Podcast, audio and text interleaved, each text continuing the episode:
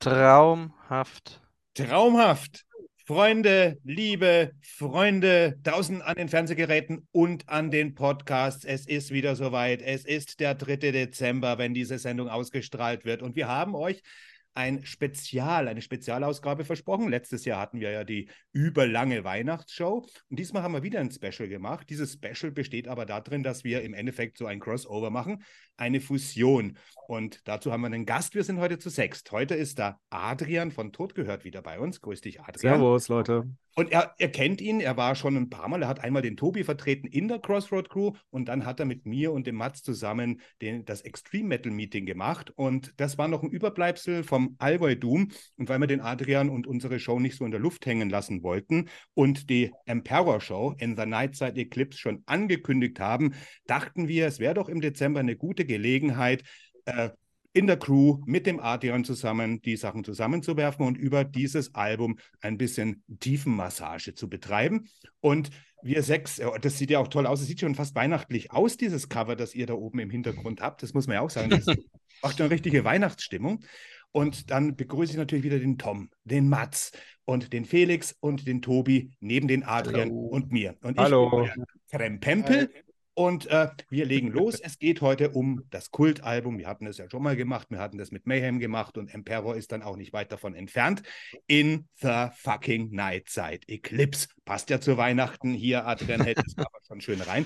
Das vom Necrolord übrigens ist. Und Necrolord ist ja den ein oder anderen ja. auch bekannt von äh, Dissection. Für King Diamond hat er was gemacht. Für Bathory, die Nordland-Sachen hat er gemacht. Und, und, und ganz, ganz viele, viele wirklich geile und herausragende Cover auch. Und diese Winterlandschaft. Oh, ja von diesem Album ist natürlich eine der kultigsten überhaupt und dann ist äh, oben auch noch von diesem äh, französischen Künstler, wie heißt der, Gustave Doré, Doré. oder was?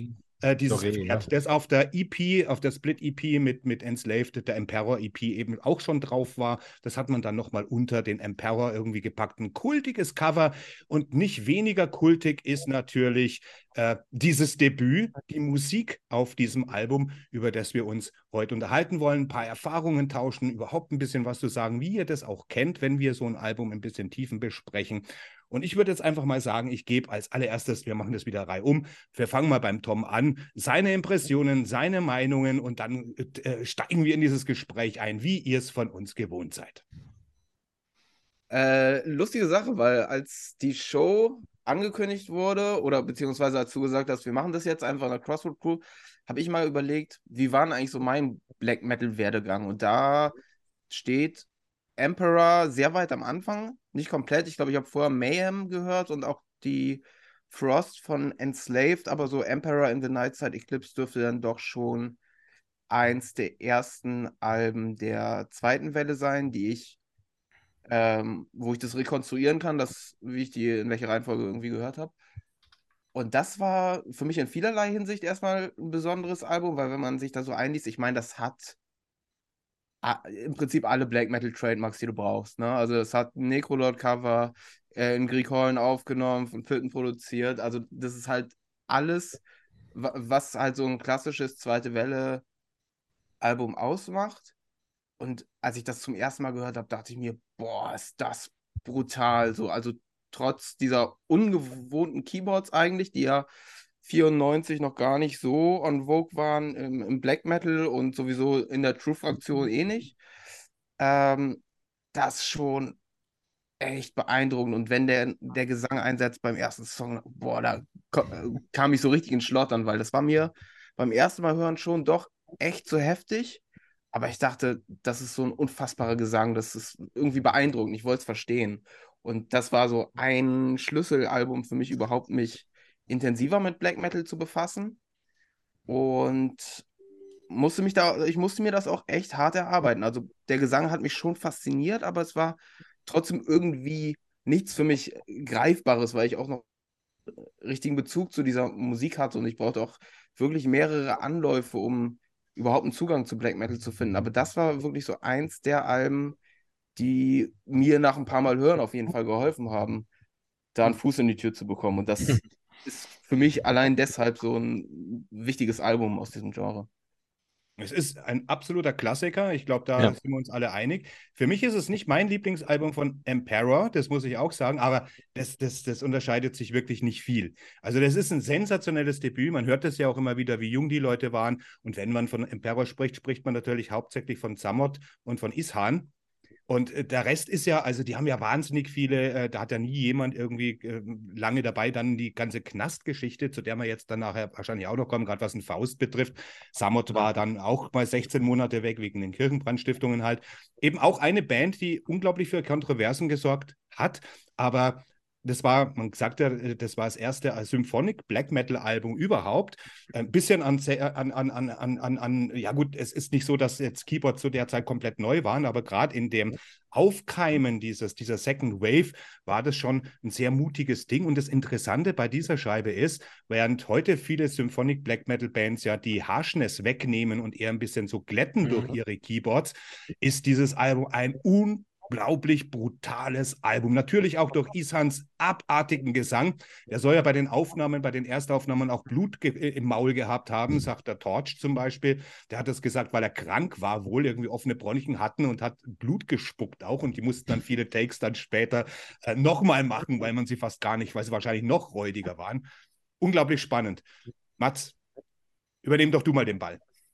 Ja, ich übernehme ich gerne. Ich meine, es gibt ähm, viel, was es da äh, bei dem Album. Also ich glaube, es ist, also mal das, das Produktionstechnische. Also ich glaube auch, es ist, ähm, äh, das Album schafft in vielerlei Hinsicht äh, eine, Art, eine Art von Spagat oder Spann am Bogen, ähm, bei dem sich äh, andere Bands, glaube ich, gerade beim Debüt schon überheben würden. Ich glaube, es ist diese, die, dieses eigentlich sehr raue und unbehauene und aggressive äh, Grundgerüst, was wir hier einerseits haben. Also es ist, es ist, es ist, es ist wirklich sehr kalt. Es ist gerade durch die Vocals, äh, durch die Gitarrenarbeit, es ist wahnsinnig aggressiv und dann gleichzeitig auch äh, dieser totale atmosphärische Boost, der durch die Keyboards reinkommt, was ja eigentlich äh, auf dem Papier Gegensatz sein müsste und äh, sich aber äh, ja zusammen einfach mehr als die Summe der einzelnen Teile ergibt und, und fast schon, fast schon Magie daraus extrahiert wird, aus genau diesem Gegenspiel. Ist faszinierend, hat mir auch beim ersten Mal hören in den 90ern fasziniert und ließ mich auch bei dem Album dranbleiben, weil mir ging es ein bisschen ähnlich im Tom. Also äh, ja, äh, äh, der, Erst, der Erstkontakt war eher Überforderung. Da war eher Überforderung angesagt. Okay, aber da war irgendwas war bei dieser Scheibe, wo man sagt, okay, nochmal, nochmal, nochmal. Und ja, ich meine, das sind, das, sind, das sind die besten Sachen dann im Endeffekt unterm Strich. Aber ähm, also, also ich glaube auch jetzt äh, nehmen wir das ja recht selbstverständlich und es ist äh, dieses ganze Symphonic Black Metal Ding äh, wurde ja dann ziemlich schnell auch mal verwässert, muss man ja auch sagen. Also da kam dann, da kamen dann recht schnell mal Kombos, die das Ganze dann absichtlich in eine recht kommerzielle äh, Richtung geführt haben. Aber äh, ich, ich glaube, hier ist es dermaßen perfekt austariert. Ähm, äh, ja, die Vocals, Gitarren, äh, Keys in einer Art und Weise, die, die, die, äh, also da ist, eine, da ist eine raue Epik, die, die ihresgleichen sucht. Ich würde sagen, auf dem Album danach, auf der Anthems, The Welcome at Dusk, haben sie das auch nochmal so hingekriegt. Äh, über die äh, Alben danach kann man dann noch streiten, aber äh, die stehen wirklich ganz oben. Und ich glaube, das war 94 schon damals äh, ja, was, was total Eigenständiges und ich glaube, das hat man ziemlich früh schon gemerkt. Also, äh, was da eigentlich am Start war. Und ja, also totaler Klassiker und äh, freut mich echt, dass wir das heute mal durchkauen, weil das ja. ist. Allem, muss, muss sein. Vor allem, weil das Interessante ja daran ist, die haben ja dann mit der, mit der Anthems, haben sie ja eigentlich nochmal einen zugelegt. Also die haben ja schon auch auf der Eclipse irgendwie äh, das progressive Element reingebracht zu einem ja. Zeitpunkt, wo noch gar keiner gedacht hätte, dass man, also dass der Black Metal noch gar nicht so weit war. Heute ist das eine Selbstverständlichkeit, aber zu der Zeit, wo wir, wir sprechen gerade von, wo das überhaupt anfing, wo Mayhem ihre erste Scheibe auch erst äh, 94 herausgebracht haben, Darkthrone ihre dritte, Transylvanian Hange, auch 94, also 94 war das erste kleine Schlüsseljahr, wo wirklich so die Stellschrauben für die ganzen Subgenres dann auch irgendwie äh, gesetzt waren. Und Emperor war, hat sich komplett unterschieden. Natürlich einmal durch dieses Keyboard, das ja eigentlich gar nicht geplant war. Wenn du jetzt die, die Songs anhörst, die schon auf der Split-LP äh, drauf sind, ohne Keyboards, dann hörst ja. du das noch ein bisschen anders. Und das Geile war ja bei, bei dieser Scheibe, weil der Isan die ja gespielt hat, weil sie ja keinen Keyboarder hatten und der konnte das nicht so gut. Also hat er eigentlich im Endeffekt nur die Hauptakkorde gespielt. Und Gott sei Dank Teppich, hat er das getan, weil, ja, weil dadurch ist nämlich, ist nämlich das einfach nur akzentuiert und eigentlich das Harsche von Emperor noch viel, viel sinisterer geworden, als wenn das ohne ja. Keyboard. Also die Keyboards verwässern hier nicht, wie es im Symphonic dann bei Dimo Borgia und Battle of Filth dann äh, fast ein Schaulaufen von Keyboard-Kitsch äh, äh, war. Äh, bei Emperor ist da nothing kitschig. Das ist brutalster Black Metal allererster Sahne, aber eben ja. schon mit dieser zusätzlichen Dimension zu den komplexen Kompositionen, die ja auch einzigartig waren. Ne? Adrian, was sagst du denn dazu? So, muss ich mich erstmal wieder hier entstummen. äh, wie habe ich Emperor kennengelernt? Emperor ich glaube, ich bin eine der wenigen Personen, die Emperor live kennengelernt haben. Was? Geil. ja, ich war 2006. 2006, ich war naja, 20, habe damals zu dem Zeitpunkt eigentlich noch gar nicht viel Black Metal gehört. Das, was ich so gehört hatte zu dem, ich hatte gerade Sachen entdeckt wie Falkenbach und Türfing und so, war also eher noch so dem Pagan Black Metal maximal zugewandt. Kannte schon so Sachen wie Immortal Battles in the North, das war mir viel zu harsch. Da habe ich erst später was mit anfangen können. Und dann stehe ich dann in Wacken, will Votoid gucken und weiß, okay, der spielt vorher Emperor, gehst mal dahin. Stehst dann vor der Band für der Bühne, Tisha H. und Co. und so weiter auf der Bühne und ich denke mir so, hey, was ist das?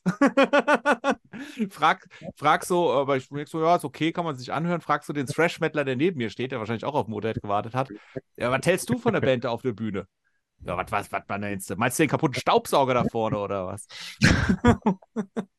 und das ist so das erste wirkliche Schlüsselerlebnis für, von mir und Emperor. Und ich muss sagen, live ist es keine Band, die man, also das ist keine Band, die man live lieben lernt. Wenn man vorher noch keinen Kontakt mit der Band hatte, dann wird man nicht über einen Live-Auftritt davon überzeugt, weil die Musik ist, wie schon richtig gesagt, scheiße komplex gewesen. Ja. Ja. Sehr, es ist nicht, es ist auf den ersten Blick nicht zugänglich, gerade wenn man vorher schon nicht so viel Berührungspunkte mit Black Metal hatte. Und dann denkt man sich so, ja, nee, danke, nee.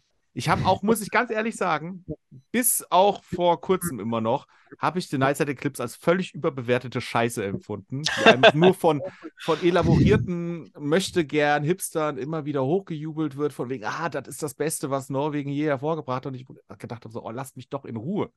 Diese Staubsaugererfahrung war sehr nachhaltig. Aber als ich mich dann wirklich auch mal ein bisschen näher damit beschäftigt habe, weil ich auch gedacht habe, so komm, Ernie, Ernie kann ja zum Beispiel, hier Ernie Fletenkieger, gibt es ja, gibt's auch eine schöne Folge über den, äh, die Nightside-Eclipse, die er gemacht hat. Und ich muss schon sagen, der Mann, der Mann kann einem schon Dinge auch irgendwie schmackhaft machen.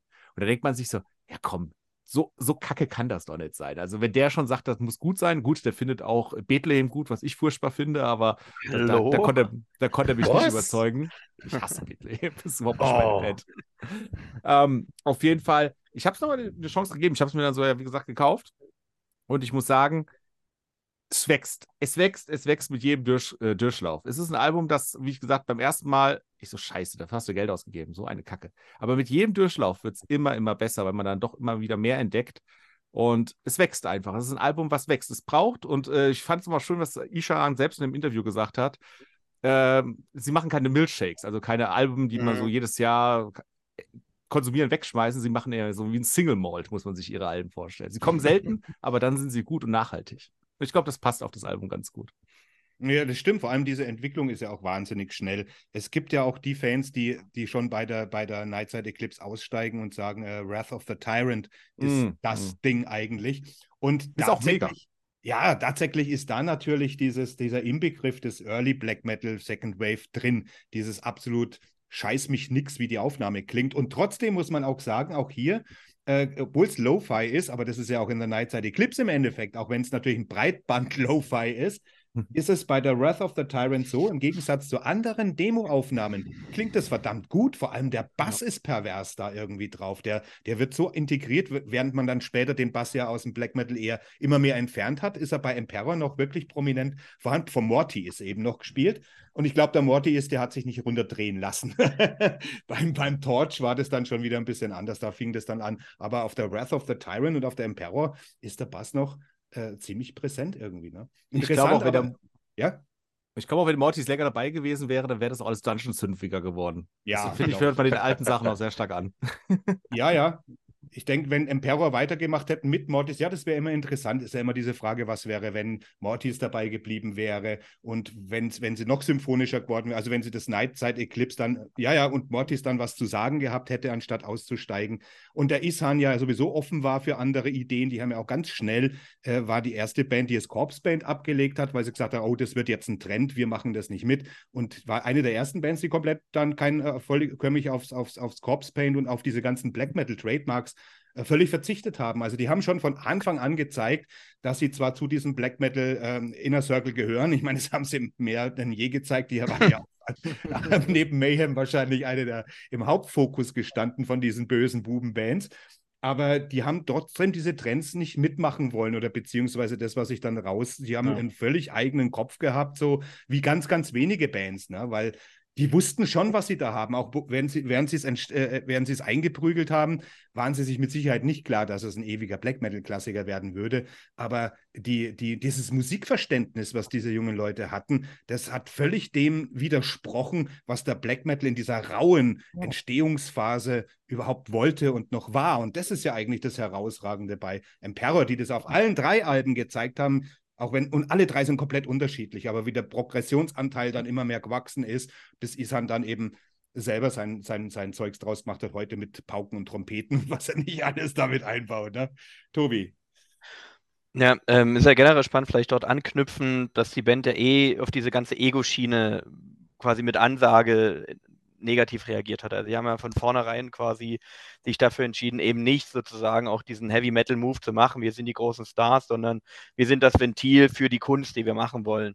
Deswegen haben sie ja 2.1 auch gesagt, okay, wir beenden das an der Stelle, wir haben im, im Endeffekt alles gesagt, was wir sagen wollten musikalisch, ähm, sind in eine Richtung gegangen, die wir gehen wollten und Punkt aus so.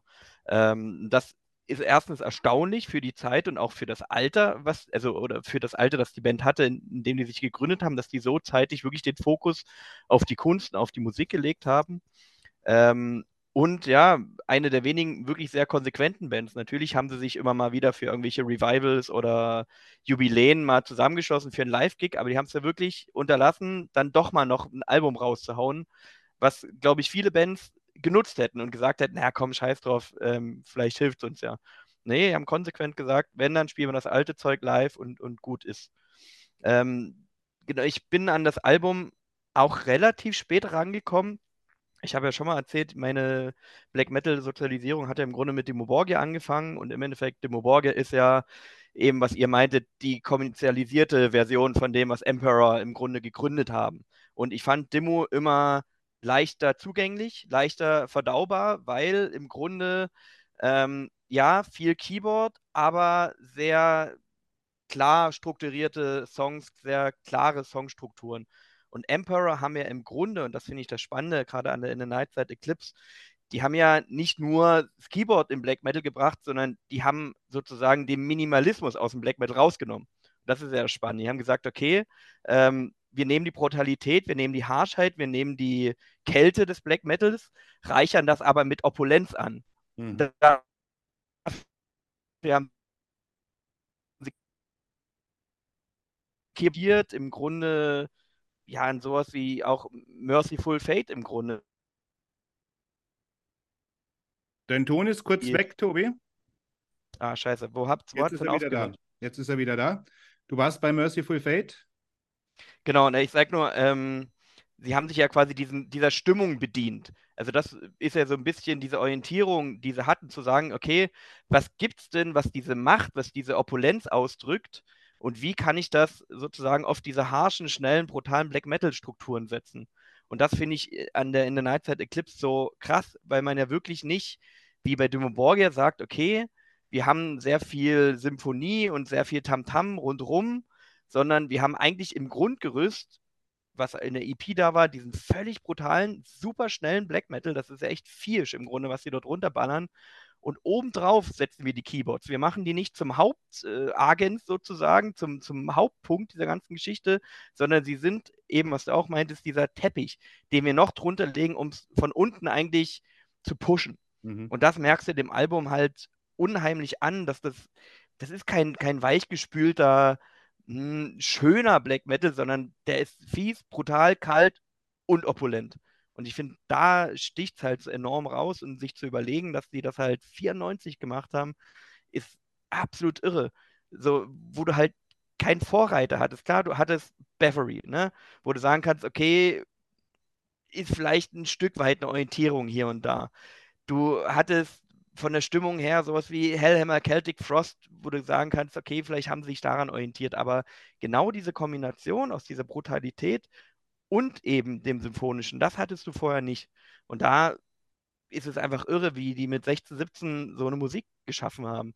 Und ich meine, Dimo Borge haben zeitigstens 97 eigentlich geschafft, dort so halbwegs anzuknüpfen. So Spirit Black Dimensions, wo ich sagen würde, okay, da könntest du schon sagen, da sind sie ungefähr auf dem Stand, auf dem Emperor 94 waren.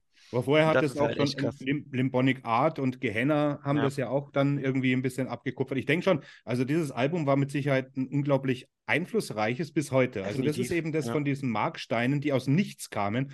Und Emperor kam aus dem Nichts, wenn du das ganz genau nimmst. Äh, und dann so einen Markstein und es nicht mal zu wissen. Und das ist diese Magie, die Musik in ihren Anfängen auch hat. Und äh, das ist auch das, wo, wo es heute einfach mangelt, weil du einfach diesen, das ist wie mit den 80er-Sachen. Du kannst diesen Zeitgeist nicht mehr konservieren. Du kannst Black Metal machen, du kannst auch 80er-Sound kopieren, ist heute alles kein Problem. Aber den Zeitgeist und die Magie, die äh, eine gewisse ja. Epoche hat, die kannst du auch gar nicht erklären oder irgendwie herbeireden. Die, die, die greift alle, die ummantelt einfach alle. Jeder spürt das. Und äh, deswegen ist auch immer die Frage, ob die Jungs, die, die teilweise wussten die gar nicht, was da entsteht. Die sind einfach nur ihrem Unterbewusstsein gefolgt, haben Interesse an Musik, an harscher Musik gehabt und, und, und, und waren wahrscheinlich selber verblüfft, was da im Nachhinein rausgekommen ist. Kann ich mir gut vorstellen, zumindest. Aber, aber das ist das, was uns der, hm, teilweise, was wir heute auch so ein bisschen bitter beklagen, nicht einfach, einfach mal der Mut, Mut zu haben einfach mal äh, Mut und, und, und, und äh, zur eigenen Kreativität zu stehen und sich nicht äh, äh von irgendwem beeinflussen lassen und sagen, okay, das, äh, das, das halten wir jetzt zurück, weil es irgendwie nicht gerade, äh, also on vogue ist es nicht, lassen wir es doch. Also äh, mir erinnert das also ein bisschen an den Move, okay, ich meine, es ist jetzt nicht ganz vergleichbar, aber ähm, in welchen anderen Jahrzehnten hätte es sowas geben, dass auch so eine Band wie Mayhem sagt, okay, man, wir verlieren unseren Sänger und äh, wir probieren es einfach mit Attila, der komplett einfach anders singt und, und, und eine komplett andere Schiene fährt. Und wenn du das einfach nur mal anhörst, die, die, die Mysteries, da denkst du, okay, das ist einfach saumutig, eine Band, die, wo, wo jeder seit Jahren auf das Debüt wartet und verdammt nochmal, und was ist jetzt los? Und dann kommen die mit so einem krätzigen Ungarn daher, der, der, der einfach irgendwas verschluckt hat. Und, und, und also um, äh, um das, um das geht es doch, um, um äh, gewissen Mut Mut, äh, ein bisschen was Tollkühnes zu schaffen. Ich glaube, Emperor. Ja, Dark Throne so genauso. Dark Throne ja genauso ja. mit dem, wo wir auch hatten hier von Death Metal komplett Einschwenk auf äh, genau. Black Metal. Und es ist komplett den Sound verändert. Ja. Genau das Gleiche.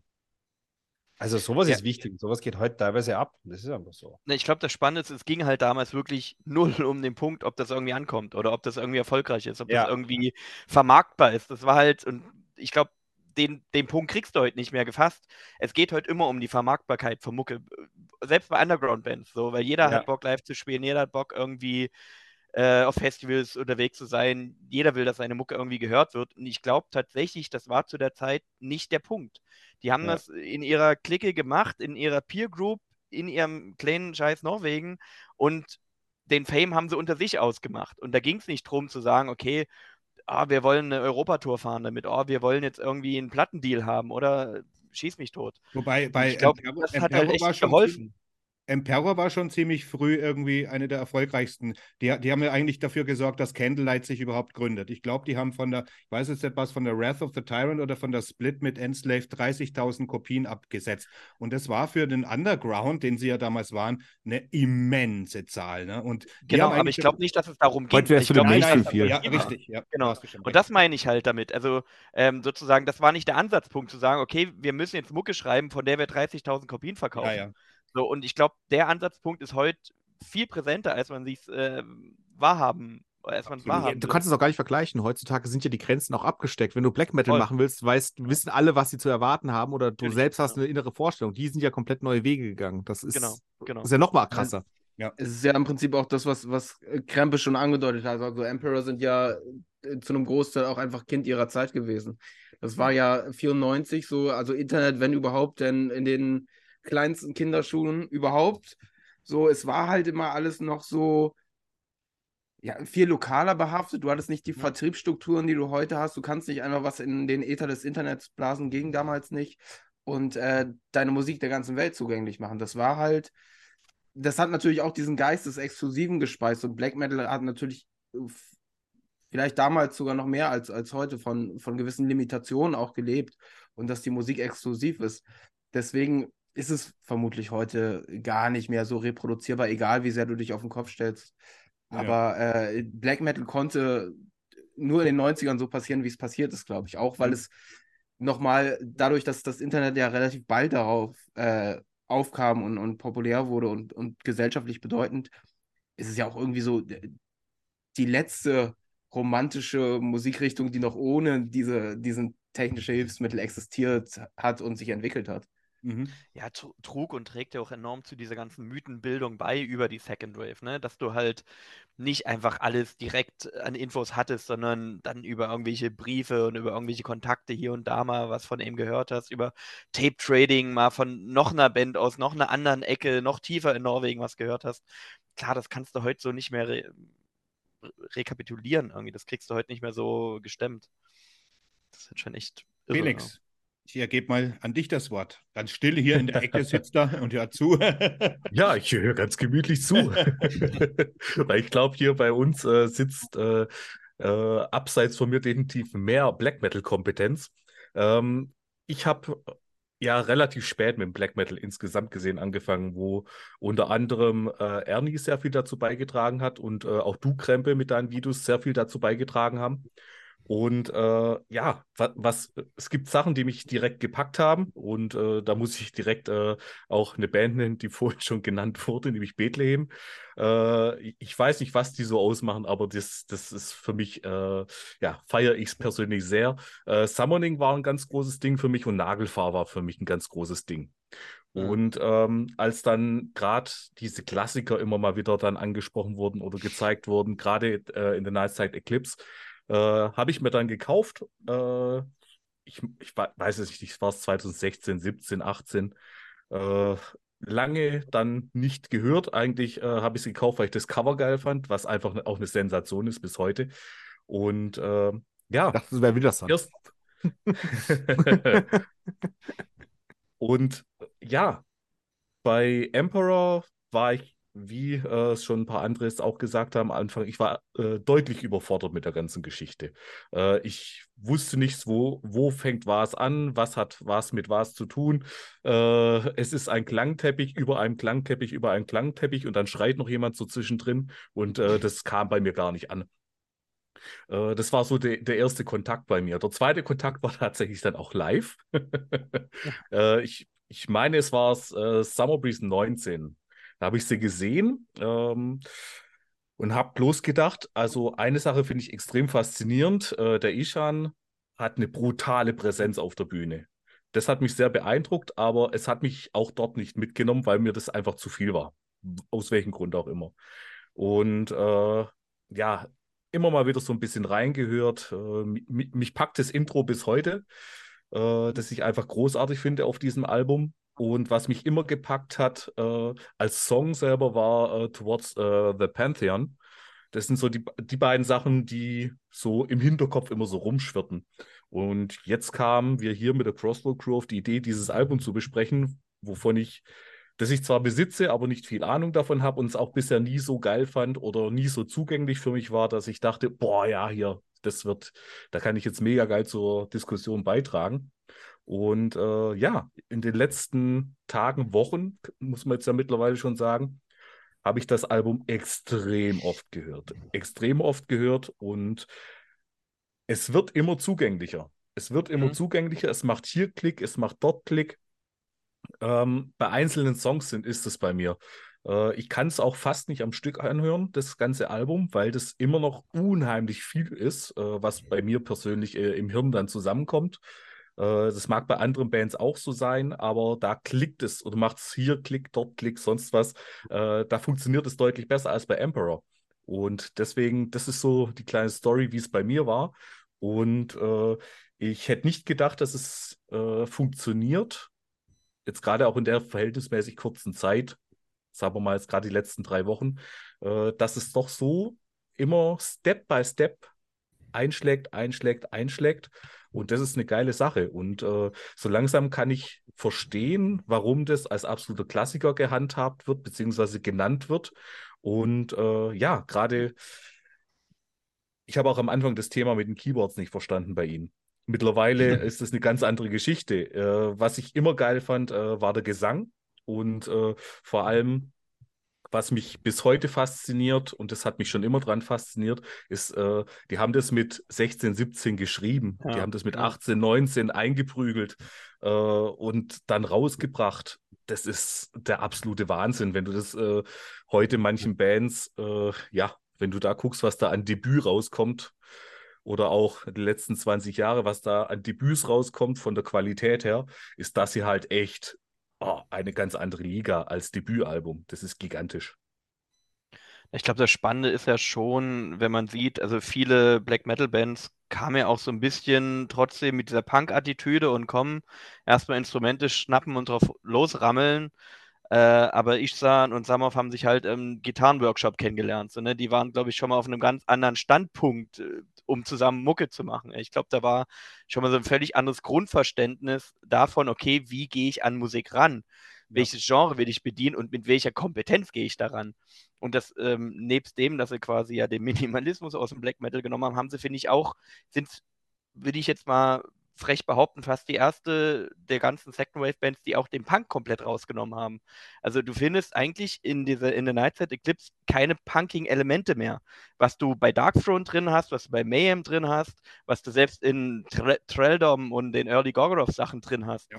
Und hier hast du es nicht mehr. Hier hast du wirklich und ich meine, die, die Referenz kommt dann später noch wirklich klassische Strukturen, die verwendet wurden. Du hast äh, Sachen, die sozusagen auf klassische barocke Musik verweisen und das aber halt in ultra brutalen Gitarrenriss umgesetzt. Und ich glaube, das war ein absolutes Novum zu der Zeit.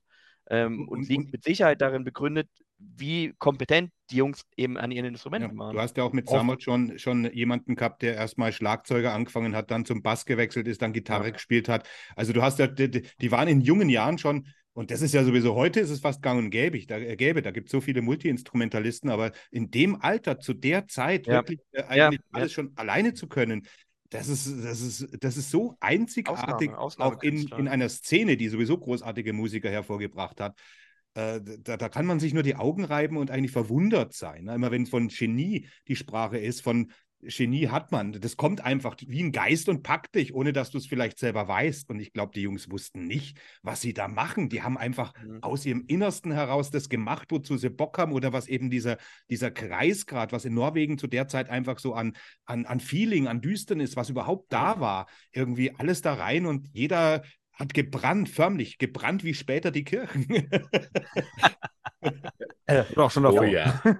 ja, oft einmal, Oft einmal sind ja Coverversionen, die Bands spielen ja äh, hin und wieder die besten Offenbarungseide. Und da muss man sagen, es gibt ja äh, neben anderen Versionen habe ich da so ein ähm, CD-Issue, wo sie die letzten, wo die letzten zwei Songs ja Coverversionen sind. Und da ist äh, einerseits Battery, ja. Fine Day to Die ja. und eben, was oh, äh, vorhin der Tobi eben gesagt hat, Merciful Fate. Und äh, sie spielen dann Merciful Fate ja. Gypsy. Und ja, also finde es wunderschön, dass man eigentlich das noch, aber so ein Issue hinknallt, so quasi, ja, also äh, zwar Buch mit sieben Siegeln, aber eigentlich die zwei Acts kombiniert, das sind wir. Aber das finde ich einfach un, äh, unfassbar 94, 94 war, ich, ich sag mal kurz, äh, was da so alles rauskam in der Sparte. Wir haben eben Darkthrone mit Transylvanian Hunger. Wir haben Cradle of Filth mit The Principle of Evil Made Flesh, wo äh, Cradle of Filth, die einzige Phase, wo Cradle of Filth wirklich zum Black Metal irgendwie gehört hat. Enslaved mhm. mit Frost natürlich, Gorgoroth mit Pentagram, wobei Gorgoroth gab es da eigentlich noch gar nicht. Das war der Infernus mit dem Head. Äh, dann, äh, aber bei Gorgoroth, bei Pentagram hat der Samot schon mitgespielt, am Bass tatsächlich. Dann gab es noch bei Impaled Nazaren, Suomi, Finnland, Perkele, Satyricon, The Shadow Throne. Und soll ich euch was sagen? Auch da hat der Samot Bass gespielt. Also, na, Emperor war wirklich all over the place zu der Zeit. Tiamat mit Wild Honey, Mayhem, The Mysterious Dom Satanas, äh, Marduk mit äh, Opus Nocturne und Amorphous Tales from the Thousand Lakes. Das sind jetzt wirklich nur die, die ein bisschen so, ich meine, ich könnte jetzt noch den Death Metal aufzählen und, und, und, und das, was gerade in den Charts war, Korn hat debütiert und so weiter, 94 war wirklich ein wahnsinnig spannendes Jahr, weil man ja immer wieder sagt, mich inklusive, habe ich ja auch schon verlauten lassen auf Allgäutum, dass die 90er scheiße waren.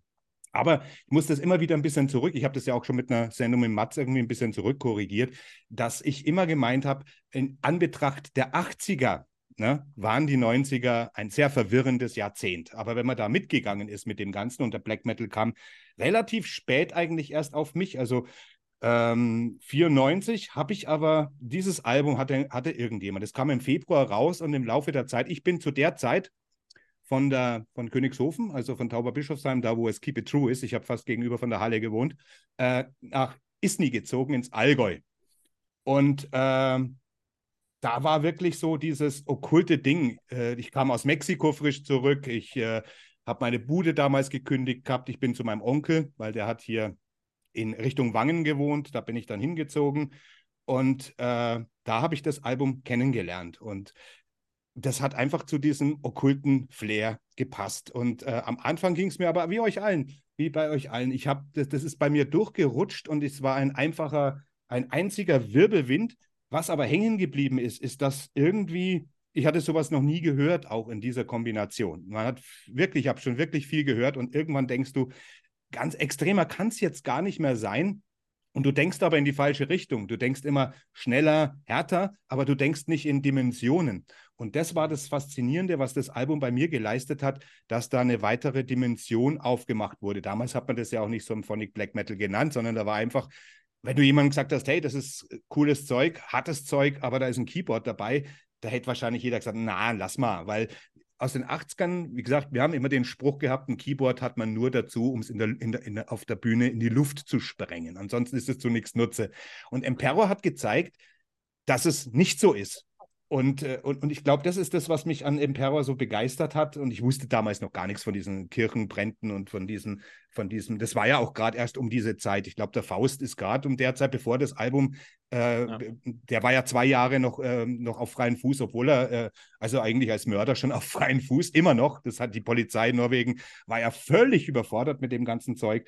Aber so, das habe ich alles erst später mitgekriegt und dann ist immer ein bisschen, das ist ja wirklich ziemlich zeitverzögert. Ich glaube, wir haben das alle erst so fast zwei Jahre später, wo das eigentlich schon ein alter Hut war. So 96 habe ich das erste Mal davon gehört, was da richtig abging da drüben. Und äh, ja, in diesem ganzen Zuge dessen ist eben, habe ich da am Emperor auch so am Rande irgendwie mitgenommen. Muss aber sagen, dass zu der Zeit mir das teilweise, naja, ein bisschen von der musikalischen Ebene gar nicht so bewusst war, wie komplex das eigentlich ist, weil ich ein andere, eine andere Hörgewohnheit hatte. In den Anfang der 90er habe ich ziemlich viel in den 70ern gewildert oder ganz wildes anderes Zeug gehört und so weiter. Soundgarden und so Zeug habe ich mir auch eingezogen. Also da war, und plötzlich kommt so was völlig äh, Kontroverses.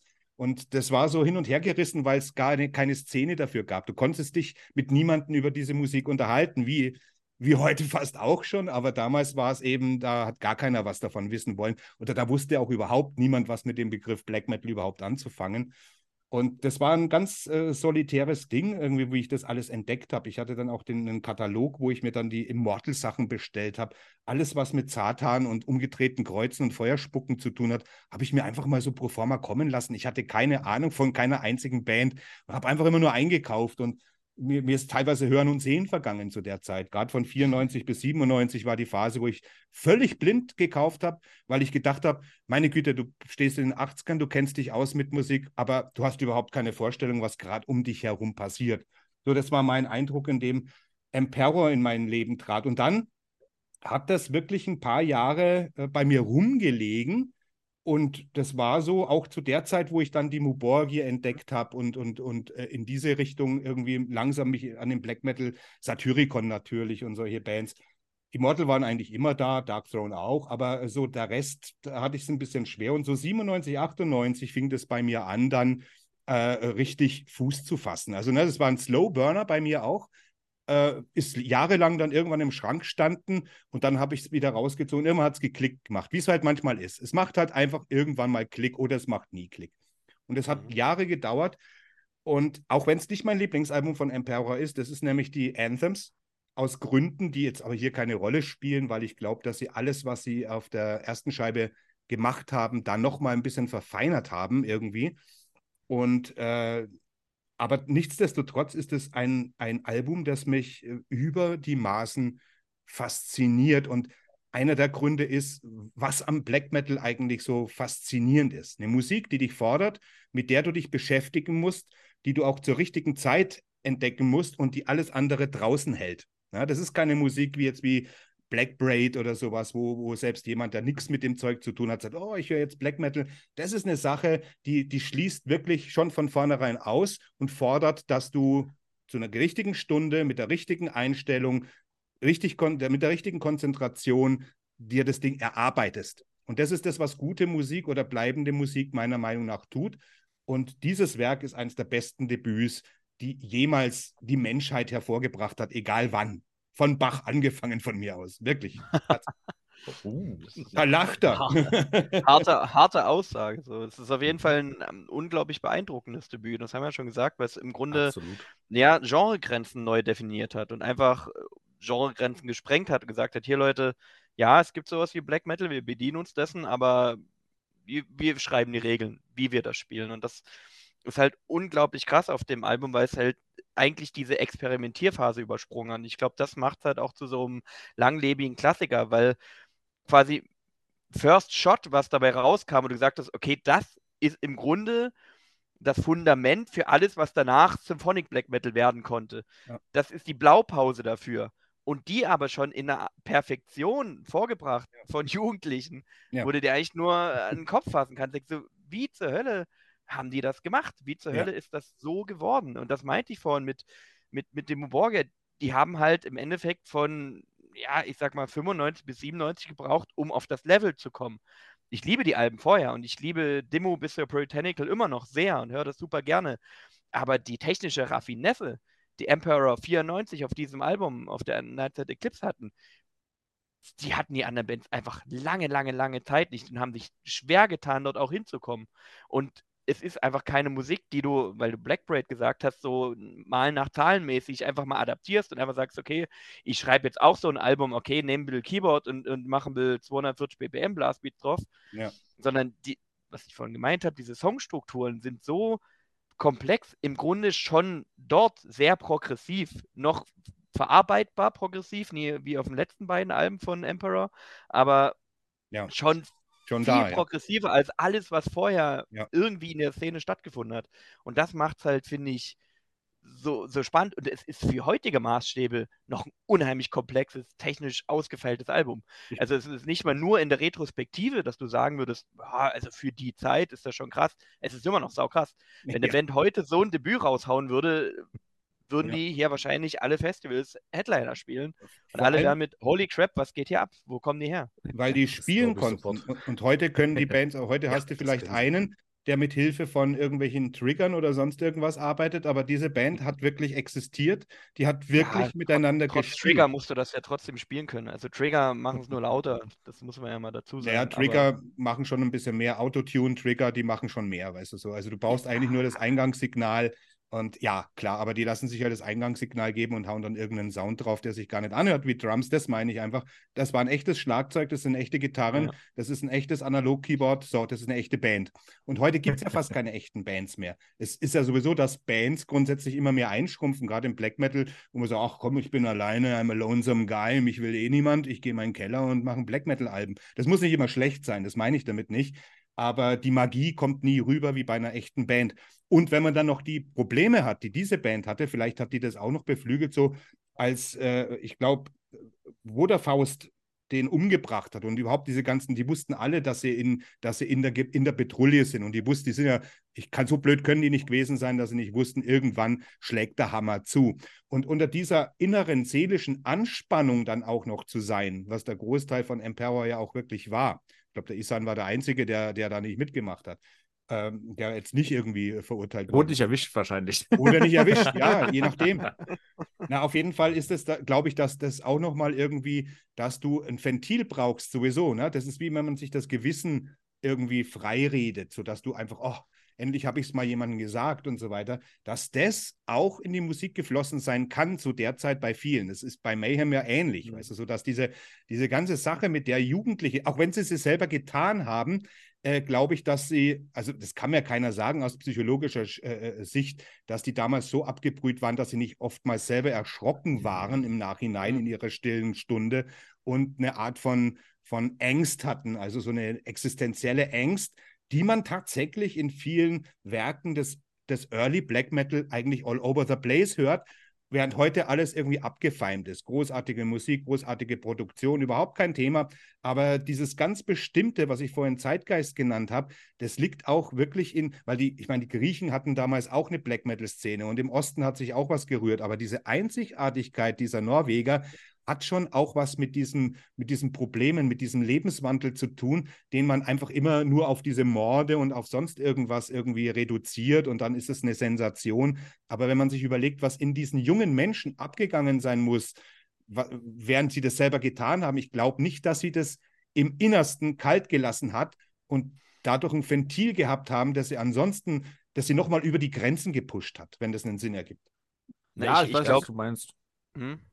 Ich wollte sagen, es ist halt schwer, es ist immer schwer, hinter die Fassaden zu gucken, ne? Ja, so ein Faust, genau. Ich kann so einen Faust richtig schwer einschätzen. Ja. Und die bauen ja alle auch eine starke Fassade auf. Ich meine, es hat ja letztens erst wieder zu Kontroversen geführt, als das Hellhammer-Statement aufgetaucht ja. ist, dass er eigentlich gesagt hat, mhm. ey, Bart, was der gemacht hat, voll cool und so weiter. Ja. Äh, die, die tradieren halt auch sehr stark ihr eigenes Image. Und die werden, glaube ich, niemals so ganz hinter die Fassade gucken lassen, was da eigentlich wirklich in ihnen abgeht. Aber ich glaube, es hat auch viel mit dieser Einsamkeit zu tun. Ich meine, auch, glaube ich, Ishan oder so ist ja auch auf so einer Farm aufgewachsen, mhm. relativ relativ abgeschieden, konnte halt da seinen Krach machen und mit seiner, seiner Musik machen. Auch sein Alter, der war ja wirklich auch sehr jung, er konnte ja auch nicht so Kneipen gehen und so weiter, hat sich da wirklich da in diesem Studio mehr oder weniger dann fast eingeschlossen und gesagt, ja, wenn ich eh nicht Party machen kann, dann feile ich halt in den Songs. Ich glaube, das hat da alles so ein bisschen mit reingespielt. Ja. Ich, ich glaube, man muss auch aufpassen, äh, die Leute, die Szene so ein bisschen zu legendarisieren. Ne? Also es waren sehr junge Typen und ich glaube, viele von denen sind jetzt auch vielleicht nicht die hellste Leuchte auf dem Tannenbaum. Ne? Also äh, ein Faust und einen Hellhammer halte ich für nicht so clevere Menschen ja. sozusagen, ja. die das vielleicht wirklich irgendwie cool fanden. Und du hast da ja noch eine enorme Gruppendynamik und wo ja. wir vorhin den Begriff Fame hatten klar ging es jetzt nicht darum, vielleicht irgendwie weltweit bekannt zu werden, aber in deiner Peer Group irgendwie der harte Dude zu sein, das hat schon mit Sicherheit eine große Rolle gespielt. Warum rennst du denn mit allen los und brennst Kirchen ab? Weil natürlich du dazugehören willst, weil du denkst, na, das machen jetzt irgendwie alle und ja, dann, dann kann ich auch mich irgendwie so ein bisschen hervortun und dann bin ich ein cooler Dude. Und das hat dann, glaube ich, sich so amplifiziert hier und da, dass es halt zu solchen Extremausschlägen gekommen ist wie eben Mord in Hieronymus, wie eben der Mord, den Faust begangen hat und diese Sachen. Ähm, ich glaube nicht, dass die das sozusagen mit vollem Bewusstsein gemacht haben, aber aus so einer Art Gruppendruck, so, mhm. um, um sich irgendwie darzustellen, um sich irgendwie, naja, emporzuheben über ihre Grenzen, die sie überschreiten. Ne?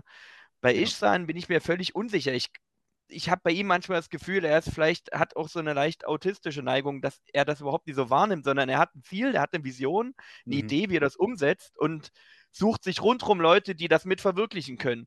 Und ja. also straft mich Lügen, aber ich kann mich auch nicht erinnern, dass er sich irgendwie mal dazu geäußert hätte, warum er mit Samov und mit Faust Mucke macht. Und dass ihn das nicht juckt. Und ich meine, er hat ja später auch noch weiter mit den Mucke gemacht. Ach so, du meinst nicht... wegen den Verbrechen? Ja, na klar. Doch, er hat sich dazu mal geäußert. Ja? In irgendeinem Interview wurde darauf angesprochen, wie er denn mit einem Mörder wie äh, Faust oder so noch irgendwie live zusammenspielen mhm. könnte. Und dann hat er gemeint halt so, naja, wenn dir solche Sachen halt zu extrem sind, dann bist du im Black Metal nicht gut aufgehoben. Ja, ja. Es, gibt, es gibt aber auch die Stimmen, die sagen, das, was Faust getan hat, das war eine, eine Affekthandlung, die eigentlich mit dem Black Metal gar nichts zu tun hatte.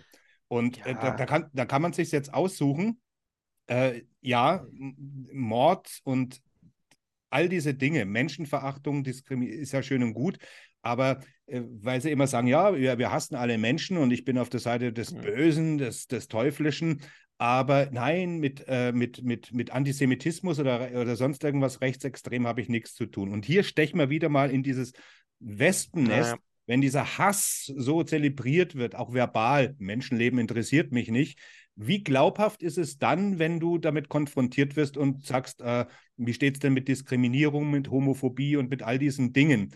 Äh, das ist nämlich ein Widerspruch, der darin schon begründet ist, dass manche sich cool fühlen, ah, ich bin das Böse, Mord ist cool, ich hasse ja. alle Menschen. Äh, das ist so dumm dahergesagt. Und wenn man das mit 16, 17 macht, dann ist es lässlich, wenn es zu nichts führt. Aber wenn das erwachsene Männer, und die, die von damals sind alle erwachsene Männer, äh, immer noch sagen, dann muss ich sagen, dann frage ich, dann ist nicht einfach, was da oben nicht in Ordnung ist. Dann ist einfach irgendwas nicht in Ordnung und dann werde ich immer ein bisschen skeptisch, bis hin, dass ich diese Leute dann einfach nicht mehr ernst nehme oder meide. Der Fenris hat auch viel Scheiß gemacht in seiner Jugend, aber er hat sich, er hat sich darüber ausgelassen und der geht mit solchen Sachen völlig anders um. Der Fenris und dann, es ist ein völlig glaubhafter Charakter. Während andere, wo ich dann echt auch, weil du vorhin Hellheimer gesagt hast und so weiter, Darsteller da denke ich einfach, wie blöd, wie blöd bist du? Du bist total blöde. Es gibt gar keinen Ausdruck mehr, wie blöd du eigentlich bist, weißt? Die merken gar nicht mehr, was für ein Dreck sie hinsülzen, das noch zu einem 14-Jährigen passt, aber ab, ab 30 wird es dann schon irgendwie komisch, ne, mit manchen Aussagen. Ja, ja, wenn du, wenn wir über die, die Taten an sich reden, und das ist ja, also allein die Tatsache, dass wir darüber reden, zeigt ja eigentlich, wie wichtig das für Black Metal ist, die Geschichte, die dahinter steht, weil der Mensch ist fasziniert von True Crime. Warum sind diese ganzen Podcasts so ja. erfolgreich? Ja, also klar, das, klar. Der, der ganze Kult dahinter, egal wie viel davon jetzt gespielt ist, wie, wie die sich gefühlt haben, was auch immer. Allein die ganze Hintergrundgeschichte sorgt dafür, dass dieses ganze Genre einfach nochmal doppelt so interessant ist. So. Hm. Und ich glaube, Ishan war auch derjenige, der gesagt hat, wenn dir das alles zu edgy ist, dann äh, hast du ja schon gesagt, Adrian, dann ja. lass es. Und das ist überhaupt nichts Kult an politisch korrekten Black Metal, hat er, glaube ich, auch noch dazu gesagt. und äh, also äh, er hat im Endeffekt damit auch recht, weil äh, guck dir, ja. guck dir die, die ganzen Bands an, die in Anführungszeichen normal sind. Ähm, da steckt nicht so eine Legacy dahinter. Das mag vielleicht auch der Tatsache geschuldet sein, dass in den 90ern jeder auf diesen Zug aufgesprungen ist. Aber am Ende des Tages macht es so eine Band natürlich interessanter einfach. So. Und ja. das hat diese Szene einfach so unfassbar geprägt, dass an der Aussage, egal wie man sie jetzt bewertet, natürlich was dran ist. Ja. Ja, aber es Gerade gibt halt irgendwie. Hm, sorry. Nee, Felix? Äh, gerade auch Ishan, ähm, gerade in Vorbereitung auf äh, gerade unsere Sendung hier sozusagen, äh, es gibt ja sehr relativ viele Interviews mit ihm und äh, genau das, was Adrian eben vorhin auch schon äh, angemerkt hatte und gleichzeitig eben auch das, was bei dem Mann im Kopf rumschwirrt. Ich fand ein Interview unheimlich interessant, als er gefragt wurde, ja, äh, wie ist es eigentlich so äh, mit Nightside Eclipse und mit der Anthems danach? Uh, wie er denn zu den so alten Songs steht. Und ich fand unheimlich interessant die Aussage, ja, äh, er, er, kann, er will eigentlich nicht akzeptieren, dass er als 17-Jähriger das Beste geschrieben hat und äh, dass es nicht weiter vorangeht. Also bei ihm ist auch nochmal irgendwie nochmal eine andere Geschichte im Kopf da, äh, die weitergeht, gerade künstlerisch weitergeht, wo du dir bei anderen Bandmitgliedern vielleicht fragst, oh, weiß nicht, Digga. Ja, ja. Deswegen unheimlich interessant und äh, bloß, bloß eine kleine kurze äh, Zwischenmeckerer. Krempe, wie kannst du 1994 das großartige Requiem von Bathory vergessen? Ja. das, war, das, war, wirklich ein, bewusst, ein bewusster Sabotageakt. Ich habe das schon äh, registriert. Ich wusste es. Ich wusste es. Aber äh, das, das, uh, das ist eines der zehn schlechtesten Alben aller Zeiten. Wollte ich jetzt nicht so in, in, die, in die Front der Superlative mit reinbringen. Aber ich möchte mal, kurz, möchte mal kurz einen Felix was fragen. Ja. Du sie ja auch live gesehen hast. Ähm, was, und ich habe sie noch nie äh, live gesehen und was mir da jetzt irgendwie schon in dem Zusammenhang immer, weil man immer, weil man kennt ja doch so ein bisschen Fotos von, äh, gerade von ihren Jubiläumsshows und man, sie haben auch mal die 70.000 Tons of Metal gespielt. Man finde ich ehrlich gesagt ein bisschen absurd. Klingt mal vom Papier echt seltsam, aber okay, soll so sein. Ähm, äh, man kann ihnen deswegen trotzdem keine zweifelhafte Verwaltung ihres Erbes vorwerfen. Also ich glaube, die machen das schon recht geschickt, machen halt hin und wieder ihre Jubiläumsshows und soll so sein es kommt halt nichts Kreatives dazu. Ich bin immer ein bisschen skeptisch, wenn man denkt, naja, okay, das ist halt eine Kohlegeschichte. Äh, wenn sie es gut rüberbringen, passt. Aber was jetzt zum Beispiel gerade äh, von Ishan, das, äh, äh, seine, seine, seine, seine Live-Präsentation und so, also wenn ich mir die Fotos und so anschaue, dann denke ich immer, immer, will jetzt irgendwie hier wirklich so garstigen Second Wave Black Metal von einem Typen vorgesetzt bekommen, der mit seinem Haircut und der Brille ausschaut wie ein Versicherungsvertreter. Also es, es, es macht es, irgendwas ist da und deswegen frage, also ich finde, er sieht aus wie Jonathan Davis eigentlich mittlerweile. What stimmt, stimmt also bisschen, ihr, ja. total, Voll. also wirklich wieder ältere oder kleinere Bruder oder biedere Bruder. Also denke ich mal, es also ja okay, es ist uh, We Play Sophisticated Black Metal exclusively, passt schon, haben wir verstanden, aber trotzdem, hey, also ähm, ein bisschen mehr Evilness und ein bisschen mehr Darkness, also ah ja, ja, es setzt, es setzt, ich meine, echt Kontaktlinsen gibt es echt schon lang, also wenigstens das. Äh, Geil. Ja, äh, die Kontaktlinsen sind evil. Mats sagt, Ja. die Kontaktlinsen sind evil. Ja, aber ich, Frage, ich, ich, also trage meine auch, ich, ich trage auch welche auf der Bühne. Na, aber Felix und anderen, ich meine, ist es, ist es, also bin jetzt da total auf dem Holzweg, ist es dann vernachlässigbar, weil es einfach live so kickt oder ist es irgendwie, denkt man sich, denkt man sich das oder ist es einfach jetzt von mir? Nee, ähm, also jetzt au- aus meiner Sicht, das war ja auch äh, sozusagen das, das, zweite Mal, dass ich jetzt so richtig mit Emperor ein bisschen konfrontiert wurde, in Anführungsstrichen. Aber äh, das, was ich gehört habe und das, was auf der Bühne zu sehen war, hat nicht wirklich zusammengepasst für mich. Das war, kam da auch noch dazu. Äh, Ishan, äh, also eg- was der, wenn der Ma- Mann den Mund aufmacht und äh, da losbrüllt, das ist eh, das ist geil. Da brauchen wir äh, gar nicht drüber zu sprechen. Aber die Präsenz, die er auf der Bühne hat, und äh, ich sag mal so, ich glaube, einen Kilometerrekord wird er auch nicht aufstellen auf der Bühne. Äh, Ich, zumindest kann ich mich nicht daran erinnern, dass er unheimlich viel sich bewegt hat, äh, beziehungsweise dass viel auf der Bühne passiert ist, sondern äh, ja, ja, das Bild hat nicht zu dem pass äh, gepasst, was, oder es hat nicht Okay. so richtig zu dem gepasst, was äh, da aus den Lautsprechern gedröhnt ist. das, was, bringt, das bringt mich Welt. zur nächsten Frage. Ja, Mats, du wolltest noch was sagen? Hau. Ja, ja, also genau, genau, das war so ein bisschen mein Punkt, dann ist es beantwortet, ja. Ich kann auch noch kurz was zu den Live-Gigs sagen. Ja, dann Also ich machen wir. auch, ich, ich, ich, hab, ich muss kurz was einwerfen. Ich habe es ja zweimal mal. live gesehen. 2006 und 2018. Also 2006 in Wacken fand ich es tatsächlich auch sehr verloren und ich fand, es hat auch zum Publikum nicht so gepasst. Es waren zwar auch Leute, auch Leute, mit denen ich da war, die waren extra wegen Emperor hingefahren, weil das war ja damals 2006, das war, glaube ich, einer der ersten Gigs wieder nach der Auflösung. Ja. Das ist so der erste wieder. ja. Genau. Und das war auch für die Leute cool, aber es hat halt, es war noch, ich meine, es war noch hell, es war ja mitten im Sommer, es war noch ein bisschen hell. Es standen viele Leute davor, die auch auf Motorhead und so gewartet haben. Es hat viel an Stimmung verloren. Ich fand es 2018 ta- oder 2019 viel besser, weil es war dunkel, es war Partisan, ein Publikum, das es Oh. zu schätzen wusste. Oh, Und es ja. hatte eine ganz andere Wirkung. Und da fand ich es auch egal, wie der gekleidet, wie er sich gegeben hat. Das Licht, die Stimmung, da hat alles zusammengepasst. Und haben auch natürlich dieses Publikum, finde ich, eine ganz, ganz viele, äh, ganz, ganz andere Wirkung erzeugt. Weil wenn ein Publikum hast, das sowas wertschätzt, da kommt der Kick auch nochmal anders, Ja. als wenn du da so ein paar Leute sagst, das klingt wie ein kaputter Staubsauger. Ja, und was man halt Stimme nicht vergessen darf, ähm, dass Emperor sehr zeitig mit diesen traditionellen Black Metal Sachen gebrochen haben. Also die haben schon Mhm. 2000 auf der Bühne, stand er in einem weißen Longsleeve da, ohne Corpse Paint, ohne irgendwas. Also das ist jetzt keine neue Erscheinung, die jetzt irgendwie äh, sich drauf geschafft hat, seitdem er nur sein Ishzan-Projekt macht, was ja sehr fancy, artsy, fartsy ist. Ähm, sondern er hat es wirklich schon, also es gibt dieses Imperial Life Ceremony, großartiges Live-Konzert von, von Emperor und, und dort ist das schon sehr gebrochen. Also da ist der, das Bild von den Musikern auf der Bühne verglichen mit dem, was sie dort spielen, komplett konträr. Also das ist jetzt nichts, was sozusagen in neuer Zeit irgendwie etabliert Na, na. wurde, sondern eigentlich von an, relativ zeitig eigentlich etabliert zu sagen, okay, wir nehmen uns zurück, wir sind nicht die Attraktion, sondern die Attraktion ist das, was wir da musikalisch machen. Ich glaube, das muss man auch so ein bisschen probieren zu verstehen, dass das Ego der Musiker sozusagen echt nicht im Vordergrund steht und es nicht darum geht, Bühnenpräsenz auszustrahlen, sondern musikalisch zu überzeugen. So, und das ist, glaube ich, ein enorm wichtiger Punkt, um Emperor zu verstehen und, und nachvollziehen zu können.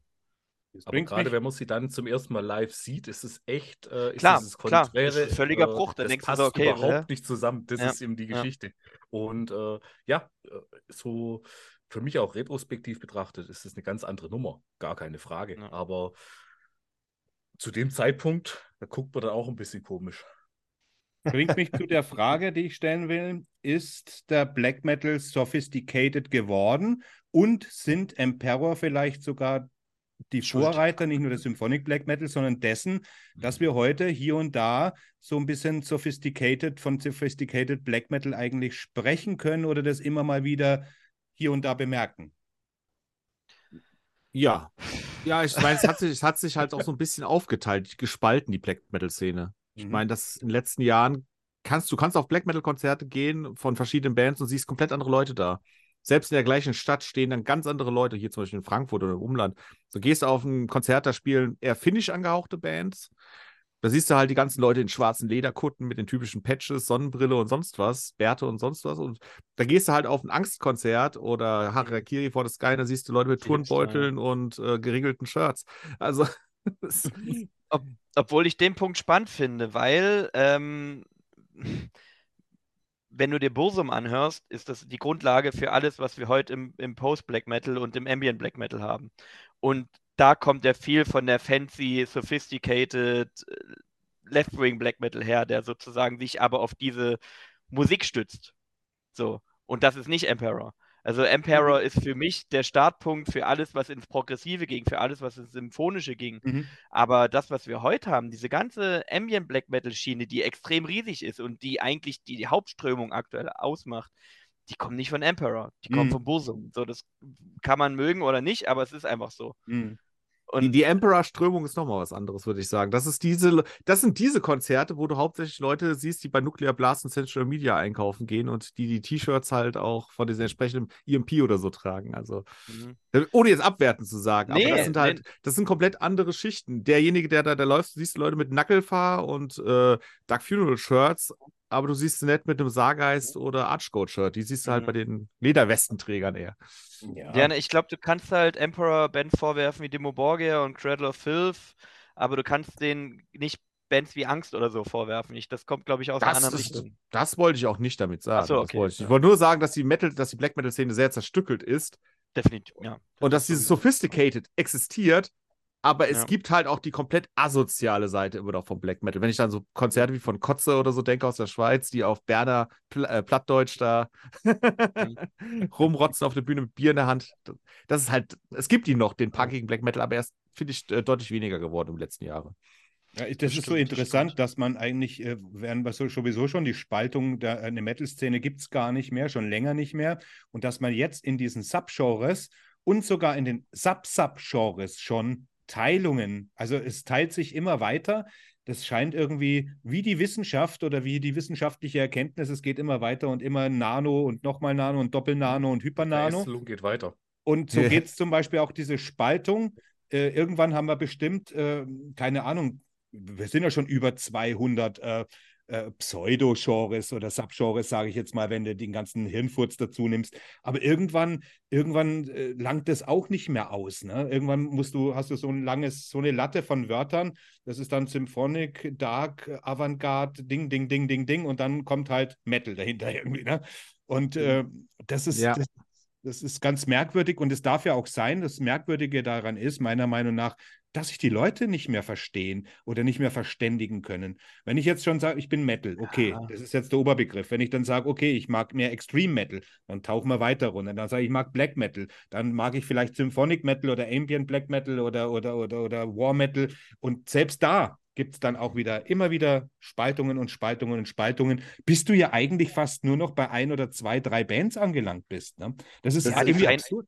Das eigentliche Problem, finde ich, an, an, ich will jetzt gar nicht diese Genre-Diskussion aufmachen, aber das eigentliche Problem ist, dass man irgendwann mal angefangen hat, Textinhalte als Genre zu definieren. Ja, Nämlich ja, sowas wie ja. Viking Metal. Amon Amarth sagt man ja, ist, ist Viking Metal.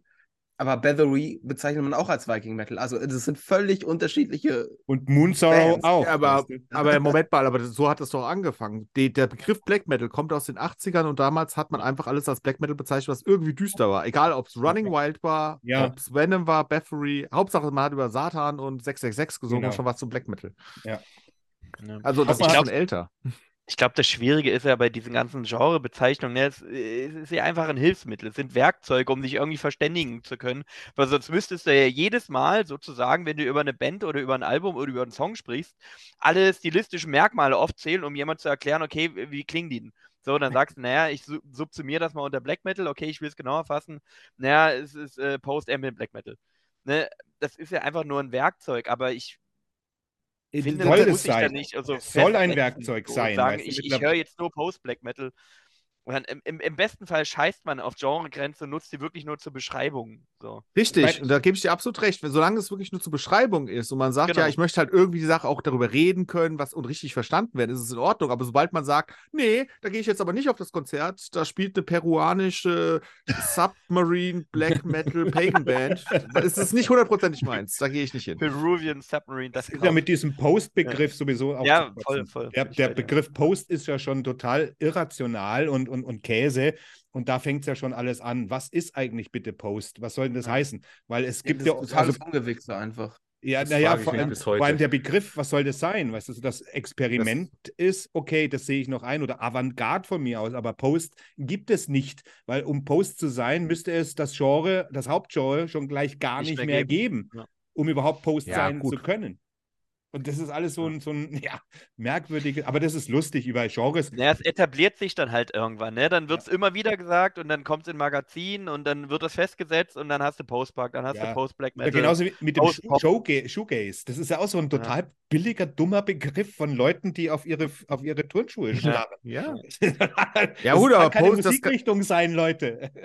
Das geht Das nicht. ganze Post kommt halt von Post-Rock. Da kommt es halt her. Und Ja, alles, was, wo ja, halt genau. diese flashigen Gitarren eingebaut wurden, war dann auf einmal ein Untergenre oder das war dann halt Post, was, auch, was auch immer. Aber soll ich dir was sagen? Post-Rock funktioniert, weil der Rock wirklich tot ist. Und zwar schon sehr, sehr lange. Aber eigentlich ist der Heavy Metal ja eigentlich der Post-Rock. Weil nach dem Rock äh, hat der Heavy Metal das Zepter übernommen, die Flamme weitergeführt. Na, wenn man es jetzt mal Wort, wenn wir Korinthen kacken, ist eigentlich der Metal Post-Rock. Eigentlich. Ist natürlich nicht damit gemeint, aber eigentlich, wenn man die Worte ob mal richtig. Rock, ist der Rock tot? Ich kenne schon noch einige Also, gute Underground-Rockbands. Dann, Ja, immer noch guckst du dir mal um, ja. was in den 70er Jahren los war und dann weißt ja, du. was das ist jetzt aber deine äh, Retrospektive. Nee, nee, das ist keine Retrospektive. Du schaust dir mal die Verkaufszahlen an. Led Zeppelin war in den 70er Jahren die größte Band der Welt. Es gibt hunderte von Hardrock-Bands in den 70ern, die alle von ihrem äh, Sound leben konnten. Es wurde im Radio und? gespielt. Rock war das Ding der 70er Jahre. Zeigen wir bitte ein Das ist Jahrzehnt. doch, aber komm, aber komm, das kann doch jetzt nicht ernsthaft unsere Definition sein, ob ein Genre lebendig ist oder nicht, nur weil man Geld verdient. Würdest du, nein, aber würdest Doch, du, alter Mann erzählt wieder vom Krieg, das ist halt so klassischer Würdest Krempel. du wirklich sagen, der Rock ist gut, ist gesund und, und lebendig? Das wäre mir völlig neu, weil ich habe ich, ich hab viele Gespräche mit ganz, ganz vielen Leuten, die, die älter sind als ich, die sagen das schon sehr, sehr lange. Und äh, jetzt kommst du und sagst, der Rock sei nicht tot. Bitte, wo sind die Argumente? Ich bin ja zugänglich, ich es lerne gibt, gern es gibt im, im Underground gibt es mehr als genug, finde ich, gute. Klar, viele davon machen Retro-Rock. Ich meine, die ganze Okkult-Rock-Welle der 2010er sprach dafür, dass der Rock nicht tot ist und dass da noch sehr viel Musik drin steckt, im wahrsten Sinne des Wortes. Klar, gibt, es gibt auch sehr viele Rockspielarten, sowas wie Kraftclub oder sowas, überhaupt nicht meins ist, was ich persönlich auch nicht irgendwie in mein Spektrum tun würde. Aber es ist halt auch eine Spielart vom Rock. Vielleicht erkennen wir auch vieles nicht mehr als Rock an, was dem Ja, Rock das kann schon sein, ist. da hast du schon recht, weißt du. So im Endeffekt kannst du dann aber auch sagen, dass, äh, wie ja auch viel, der Metal ja auch nur eine Unterkategorie des Rocks sei, wo ich äh, vehement äh, dagegen spreche, weil das musiktheoretisch schon völliger Blödsinn ist, weißt Und dass der Rock irgendwie noch eine Rolle spielt, substanziell, auch gesellschaftlich, gehen wir mal weg von dem, von dem Geldfaktor, der ist nicht mein Argument gewesen, sondern dass der Rock gesellschaftlich eine, eine Kardinalrolle spielt, das ist mir völlig neu. Und daran messe ich zum Beispiel, ob ein Musikgenre tot ist. Du könntest zum Beispiel nicht sagen, dass der Hip-Hop heutzutage tot ist, weil jeder hört Hip-Hop, jeder, jeder, jeder hört Hip-Hop, es ist in den Charts, es ist all over the place in jedem Film. Und das war mal mit dem Rock in den 70er, Anfang der 80er Jahre. Und daran, und der Rock wird nie wieder diese Größe haben wie in den 70er Jahren, weißt du so, der dümpelt so rum, aber der, der, der dümpelt, der ist nicht in den Charts, der hat keine Relevanz, keine Jugendkapazität und es heißt nicht, dass der nicht gemacht wird, weil solche Leute wie äh, Greta van Fleet oder, oder Rival Sons und so weiter, das Ja. weiß ich selber. Ghost. Ja, aber hm, wie du schon Beth sagst, Hart, da muss man, da muss Bonamassa, man, ja, ja, jetzt nennen wir, ja, ihr könnt 10, 20 aufnennen, das ist immer noch ein Milliprozentsatz von denen, die keine Sau interessieren, außer den Nerds, die ja gesellschaftlich völlig hierhin? irrelevant sind, während Led Zeppelin, Deep Purple, Pink Floyd, all diese Bands kannte jeder, jeder kannte Nach, sie, die nach liefen der. Werbepause geht weiter mit Emperor. Ja, okay, gebe, gebe ich dir. Wir, wir können uns darauf einigen, Rock, Rock ist tot als Jugendbewegung. Und als Aber alle- Populärmusik. Aber alle drehen durch und werfen Schlüpfer wegen neuen Rolling Stones Album. Deswegen ist ja, das, das ist der Rock? Nostalgiefaktor. Man sehnt sich danach. Das stimmt völlig, was du sagst. Also Also jetzt das- kommen wir, kommen wir wieder zurück. Also die, Frage geht ja weiter. Also der Rock ist äh, nur Rock ist tot, Emperor ist tot. Ja, wollte ich gerade fragen, ist Emperor tot? Ja, aber da könnte ich ja gleich. Nee, aber Metal man kann eine gute. Über- So, man kann, eine, man kann eine gute Überleitung finden zwischen den beiden Dingen, weil auch schon Ishan, äh, Ishan gesagt hat, dass Leute mutiger sein sollen. Und es gibt auch viele aus seiner Generation, die sagen, wenn die Leute damals so drauf gewesen wären, wie viele junge Musiker heute und gesagt haben, so, boah, geil, Oldschool dies, Retro das, äh, dann hätten sie einfach Anfang der 90er nur Black Sabbath und Mhm. Bathory nachgespielt oder Venom ja. und hätten nicht keinen eigenen Ja. Beitrag geliefert. Ja. Und es wäre nie dahin gekommen, wo wir heute sind. Und das haben ja genau Emperor gezeigt. Wenn man sich traut, wenn man was Neues macht, was für einen Impact das haben kann.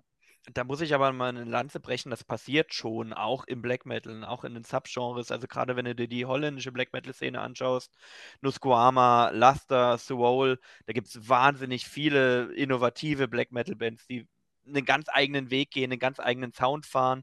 Die ganze, ähm, lass mich lügen, ich glaube Antwerpen müsste das sein, so die Szene um Das machen auch die Amerikaner. Irgend so eine holländische Stadt. Und, und da ähm, haben die einen ganz eigenen Sound geprägt, der extreme Jazzstrukturen mit Black Metal verwebt. Und es passiert schon viel Neues. Es ist halt nicht sozusagen so auf dem Silbertablett serviert, wie es eben bei der Second Wave war, weil es nichts Vergleichbares gab. Aber äh, in den Zustand kommst du heute, glaube ich, einfach nicht mehr rein. Was ich nur sagen will, ist, der, der Black Metal, das hatten wir ja auch eben mit den ganzen Genreverästelungen, das, zeigt ja eigentlich, wie viel Bewegung da drin Ja, ist. ja, Also, voll, genau, genau. das ist und wie es ja. aktiv das ist, ne?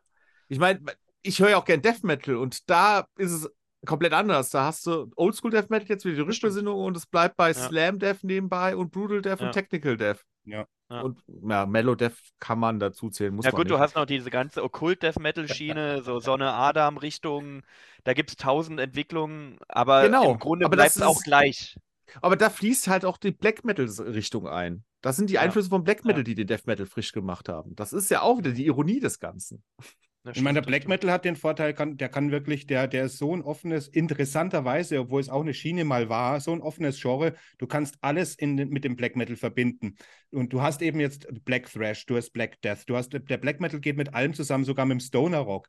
Beim Death Metal ja. äh, funktioniert das alles nur bedingt. Ob- Obwohl es natürlich da auch, wie Chapel of Disease, die mit, dem Hard, mit Hardrock-Elementen Ja. spielen und so weiter, das ginge schon. Aber ob das so durchbricht in der Death Metal-Szene, weiß ich nicht. Ich glaube, die Death Metal-Jungs, die wollen ihre Autopsie-Gitarren, die wollen es ein bisschen dummig oder dann richtig Gebäsche und richtiges Gesplatter. Da ist es, glaube ich, ein bisschen so eingeengt, auch wenn es da immer noch äh, Spielrichtungen gibt, aber da im Gegensatz zum Black Metal jetzt, der wirklich unglaublich viel versucht, in, in, in, in Dinge vorzudringen, den äh, Hardrock mit dem Black Metal zu verbinden, den Death Metal, den Thrash Metal, alle Metalarten, Symphonic, sonst irgendwas. Du kannst wirklich, wenn du ein Black Metal-Fan bist, ich glaube, da ist für jeden was dabei. Das kann man gut finden, kann man aber auch schlecht finden, aber es gibt kein Genre, in dem es mehr humort als im, im, im Black Metal. Ob da mal was draus wird, ob ein neue, neuer Trend aus irgendwas wird. Im Moment sehe ich eher irgendwie den, den Ausverkauf irgendwie Oberhand zu gewinnen äh, wo man versucht eben, man, jeder versucht Geld zu verdienen, ist schon klar, aber wo man versucht Ja. einfach mit super sauberen Pro Produktion fast schon poppig zu klingen, obwohl es immer noch harscher Black Metal ist. Das fällt mir halt immer vermehrt auf und das heißt nicht, dass es im Underground nicht brodelt, das ist schon richtig. Nur äh, sich da durchzuhören ist manchmal auch wahnsinnig schwer irgendwie da.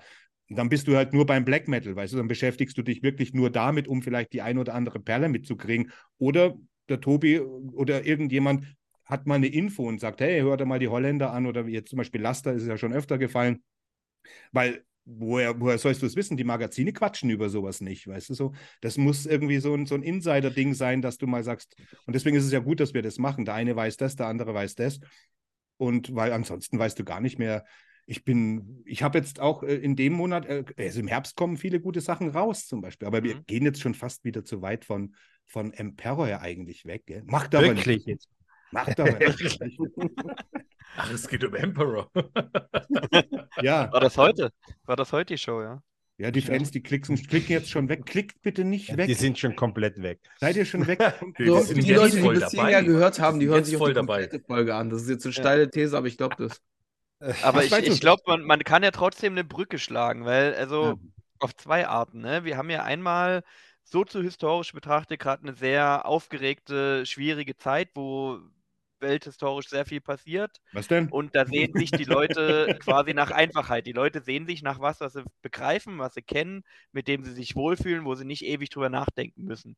Und ich glaube, das äh, begünstigt natürlich auch Strömungen, die sagen, okay, komm, wir orientieren uns auch musikalisch an Sachen von früher. Warum gehen Stones gerade ab? Warum gehen Beatles gerade ab? Die Leute merken, boah, Ja. das kommt aus einer Zeit, da habe ich mir weniger Gedanken machen müssen, ob es morgen die Welt noch gibt oder nicht.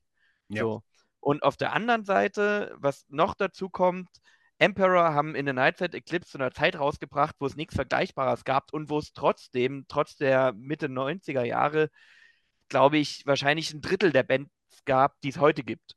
So. Und Ja. du kriegst heute einfach, selbst wenn jemand wahrscheinlich das geilste Debüt der Welt rausknallt mit der Kombination, die mir jetzt gar nicht einfällt, kriegst du es wahrscheinlich überhaupt erstmal nicht mit, weil es noch 500 andere Bands gibt, die wahrscheinlich ein ähnliches Debüt rausgehauen haben. Die Masse ist einfach so groß geworden und Tom kann wahrscheinlich ein Lied davon singen, dass du einfach nicht alles hören kannst. Du hast keine Chance, jedes perfekte, geile Debüt irgendwie zu finden, jede neue Innovation rauszubekommen, weil du ja mit dem Mainstream eigentlich schon so zugeschissen wirst, dass du nicht hinterherkommst, dass du dir dort ja schon sagen musst, okay, nee, ich höre das neue Primordial-Album nur einmal, weil eigentlich ist Kacke so, ich will andere Sachen hören. Das reicht auch wirklich. Und das war einfach 1994, glaube ich, noch anders. Ich glaube, selbst dort war es schon viel, aber immer noch im Vergleich deutlich weniger. Aber es ist mit, nicht nur bei Primordial, auch so Vocation, die neue Scheibe, da, pff, hat mir nichts gegeben. Die, das hört sich an wie das Gebretter. Die machen das alles gut, aber da ist, das langweilt mich. Die neue Autopsy, ich bin wirklich Autopsy begeistert. Ja, die, die erste Hälfte klasse, aber dann müffelt das so vor sich hin, wie ich es eigentlich kenne. Und die machen ja nichts falsch. Die bedienen die Fans genauso, wie sie es haben wollen. Aber wenn man nicht einfach nur stur sein Brett fahren will, ist auch sogar die neue Series Angle. Auch da bin ich ein Fan. Eher, boah, es ist halt Series Angle. Mehr passiert bei mir gerade nicht. Das kann aber sein, dass das an Mm. mir liegt. Aber wenn ich, weil ich jetzt, weil wir wieder, weil wir ja bei Emperor sind, ich habe jetzt auch die letzten, seitdem klar war, dass wir Emperor machen, die letzten zwei Wochen sehr viel Emperor gehört und habe gedacht, nee, es kann nicht nur an mir liegen, weil ich habe, mir ist das Herz wieder aufgegangen, mein dunkles Herz, als ich Emperor wieder gehört habe und ich habe mich gefreut, dass ich am nächsten Tag, oh, morgen hörst du es wieder und am nächsten Tag wieder. Ich habe so viel jetzt äh, Emperor gehört und ich habe es ja auch schon länger nicht mehr gehört, gerade dieses Album, wo ich denke, doch, das ist ein Unterschied, das ist ein, ein qualitativer Unterschied. Das liegt nicht nur an mir, dass ich sage, ich bin müde von diesem ganzen Zugemülle, dass sich alles gleich anhört, sondern wenn ich die alten Sachen anhöre, da ist das Feuer immer noch da. Ich bin nicht rausgewachsen oder ich bin jetzt langsam zu alt für den Lärm. Ganz im Gegenteil. Ganz im Gegenteil. Wenn ich Gorgoroth höre, einen Emperor höre, die frühen Satyricon höre, Immortal höre, dann spritze ich mich ab. Gott nochmal, da habt ihr es. So, YouTube, nimm das. Naja, es ist aber halt viel schwieriger geworden, auch was Neues zu machen, ne? Du, also, keine Ahnung, wo greifst du hin, um, um eine Zutat zu nehmen, die noch keiner vorher in der Hand hatte? Aber das Problem gab es doch schon immer. Plötzlich Nee. gab es Ja. Led Zeppelin. Und Geb plötzlich ich- gab es Iron Maiden. Mm, Na, da muss ich, da muss ich einhaken, das stimmt nicht. Ah, Das gab es nicht immer. Nein, das, nein, das gab es nicht immer, weil der Rucksack der Popkultur, der ist jetzt äh, mit 60 Jahren gefüllt. Zur Zeit von Black Sabbath, ich meine, 1970 war der Rucksack gerade mal 15 Jahre voll. Ja. Also, das kann man so nicht sagen. Ich meine, natürlich, jetzt kann man Blues mit reinnehmen und so, aber weißt du, so, also, also wenn man jetzt wirklich äh, Sun Studios, Elvis Mitte 50er hernimmt und das als Startpunkt mal ganz grob hernimmt, dann muss man sagen, okay, äh, da war einfach noch Platz, da war noch Luft nach oben, da hast du nur noch reinpacken können und so. Und jetzt, jetzt tut mir neue Band ja wirklich schon leid, weil du hast wirklich, du kannst ja nicht mehr stilistisch äh, strecken, weil du hast Jahrzehnte voll gemüllt von, von, von super mega Sachen, aber sofort wird die alles, was jetzt äh, äh, angeblich auch irgendwie versucht wird, in innovative Richtung zu gehen, erinnert die an was. Wird die sofort an irgendwas äh, und, und, und zwar viel heftiger an irgendwas erinnern, als in Mhm. irgendwelche Bands, die 60er, 70er probiert haben, was Neues zu machen, was dann auch, die hatten Ja, ja. irgendwie einfach recht. Glück. Das war, das war die, das war auch die, das Glück der frühen Geburt, weil da Ja. einfach noch nicht so viel da war, an das du erinnern konntest, quasi Ja. mit deinem Sound. Aber der Gedanke war Äh, trotzdem, ich glaube schon, dass ich- der ich- Gedanke trotzdem da war. Adrian? Nee, ich, ich bin absolut bei Krempe. In dem Fall muss ich Krempe recht geben. Also da, weil für mich, wenn ich solche Alben höre, was ist da anders? Auch bei anderen Death Metal-Alben und so weiter ist, ich habe hier das Gefühl, hier traut man sich noch mehr. Ja. Also auch andere Sachen einzubauen, die vielleicht heute nach heutigen Maßstäben, wo man sagt, das passt doch nicht auf ein Black Metal-Album, das passt doch nicht auf ein Death Metal-Album. Du kannst doch jetzt nicht dieses Riff, diese Melodie, dieses Sample oder dieses Keyboard da einbauen. Das, das, das, heute hat man so eine feste Vorstellung, wie Black Metal zu klingen hat, wie Death Metal oder wie alle möglichen Metal-Arten zu klingen hat, dass man halt in Schablonen denkt. Ich glaube, damals konntest du nicht in Schablonen denken. Es gab keine Schablone. Du hast die Schablone selber mitgemacht. Ja. Und das ist das. Dies, also dieses, ich meine, es ist ein Klischee, dass eine Band sagt, wir haben keine Scheuklappen auf. Doch, haben sie. 90% der Bands haben Scheuklappen auf, die das Ja. sagen. Diese wirklich hundertprozentige Freiheit, die, die weiß ich auch nicht. Die, die hatten damals vielleicht auch aufgrund des Alters, der Unbedarftheit, auch vielleicht des fehlenden Wissens. Wir wissen auch, glaube ich, heute einfach zu viel. Damals hattest du aufgrund der mangelnden äh, Informationslage, du konntest nicht alles Mögliche reinhören, was es gab. Musstest du dir halt selbst irgendwie zusammenreimen, wie du es machst. Und ich glaube, diese Unbedarftheit, die fehlt einfach. Vor allem, es gibt, es gibt ja diese Bands, die das tun und das, damit meine ich jetzt nicht Black Metal, die plötzlich anfangen, ein Saxophon reinzunehmen oder das ist eine Sache des Experiments, sondern ich meine ganz einfach jetzt zum Beispiel Bands wie, wie, wie zum Beispiel Funereal Presence oder Negative Plane oder, oder viele Bands, die in Amerika äh, äh, einfach ihr Ding machen, die aber die, ein die, die eine Eigenheit haben, die du erkennst. Wenn ich jetzt Funereal Presence, auch, und das ist erst wie gesagt, das letzte Album kam 2019 raus, eine neue Band oder Negative Plane. Die klingen wie keine andere Band auf diesem Planeten. Und es gibt diese Bands, auch heute noch. Also es ist nicht so, dass, oh, was sollen wir denn tun? Und äh, jetzt kannst du natürlich sagen, und da hast du schon recht, oh, das erinnert mich aber an, an die First Wave oder sonst irgendwas. Aber auch Black Sabbath hat dich an, hat, hat die, die, die Kritiker damals an irgendetwas erinnert, nur wahnsinnig schlecht gespielt, halt für deren Ohren oder so weiter. Oder Motorhead, ja, das erinnert mich an Rock'n'Roll, nur viel, viel räudiger gespielt. Also es war eigentlich immer das, das Ding, dass man sagt, oh, das habe ich noch nie gehört. Als der Thrash Metal damals kam, äh, zu der Zeit war für uns Venom war das härteste, was wir je gehört hatten. Und heute ist es mehr, nicht mehr als eine Rockband, die sich halt dreckig anhört. Ne? Die ist Ey. sogar, sogar Motorhead ist härter als Venom, wenn du es genau nimmst. Aber das, widerspr das widerspricht sich einander ja nicht. Also das, was Mats gesagt hat, das hat natürlich schon Hand und Fuß, dass dieser Rucksack von Popkultur ja, immer mehr schon, und ja. mehr gefüllt wird. Also die, die Innovationen, die passieren heute natürlich wesentlich seltener und in wesentlich größeren Abständen, als das vielleicht in den 70ern der Fall war. Also irgendwie dieses, die Genres oder die, die Welt der Gitarrenmusik ist irgendwann mal abgefrühstückt. Also jedes Riff ist mal gespielt und geschrieben worden. Ja, und du musst Ich mal sag- gucken, also wir haben ja heute drüber geredet, okay, ja, hier in den Nightside Eclipse ist eines der ersten Symphonic Black Metal Alben. Wenn du jetzt bei Metal Archives Symphonic Black Metal eingibst, ähm, ruft es dir 1383 Bands auf, ne? Ja, sicher. Das äh, war halt 94 eine andere Geschichte. Und dann musst du dich heute deutlich mehr krümmen, um zu sagen, okay, äh, welches, welchen Trick kann ich jetzt anwenden, damit mein Symphonic Black Metal anders klingt. Und schon, wenn du sagst, ich will Symphonic Black Metal spielen, bist du in der Schublade drin. Ja, eben, warum Ähm, willst du als Band heute irgendwie ein Genre bedienen? Warum sagst du nicht als Ja, Band? aber, aber es hat ja auch damit zu tun, du hast natürlich ja Hörgewohnheiten als Musiker genauso wie als Fan und du hast natürlich irgendwie ein Interesse an einer gewissen Subkultur, an einem gewissen Subgenre, das du bedienen möchtest. Ne? Und damals war die Möglichkeit zur Variation noch viel offener. Dann hast du gesagt, okay, geil, diese neue Richtung Black Metal gefällt mir. Ich will die Aggression, ich will das schnelle Drumming, ich will das äh, aggressive Gitarren-Riffing haben. Ähm, aber ich adde jetzt mal noch ein bisschen norwegische Folklore. Ich adde mir jetzt mal noch Keyboards. So hat noch keiner gemacht. Und das ist heute halt vorbei. Das ist äh, alles gemacht worden. Nein. und auf der anderen Seite, ganz kurz, ganz kurz, ganz kurz, ja, ja.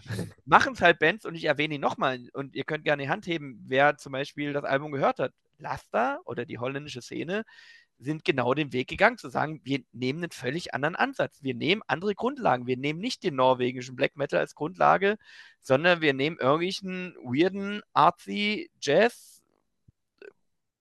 auch so ein bisschen holländische Folklore und den paaren wir halt mit aggressiven Blastbeats und eigentlich eben nicht aggressiven, sondern sehr progressiv verspielten Gitarren. Hört euch das Album Laster Ons Free Fatum von 2017 an. Das ist eine Offenbarung und es ist wirklich anderer Black Metal. Mittlerweile spielen das jetzt schon wieder Bands nach. So, aber das ist nicht dieser Standard Black Metal und das passiert heutzutage. Ja, das Nur ist stimmt. es in einem viel kleineren Rahmen. Das passiert, absolut. Das sage ich ja. Es ist eben nicht so, ach, was soll man denn alles machen? Es gibt ja nichts mehr zu tun, weil das war schon immer.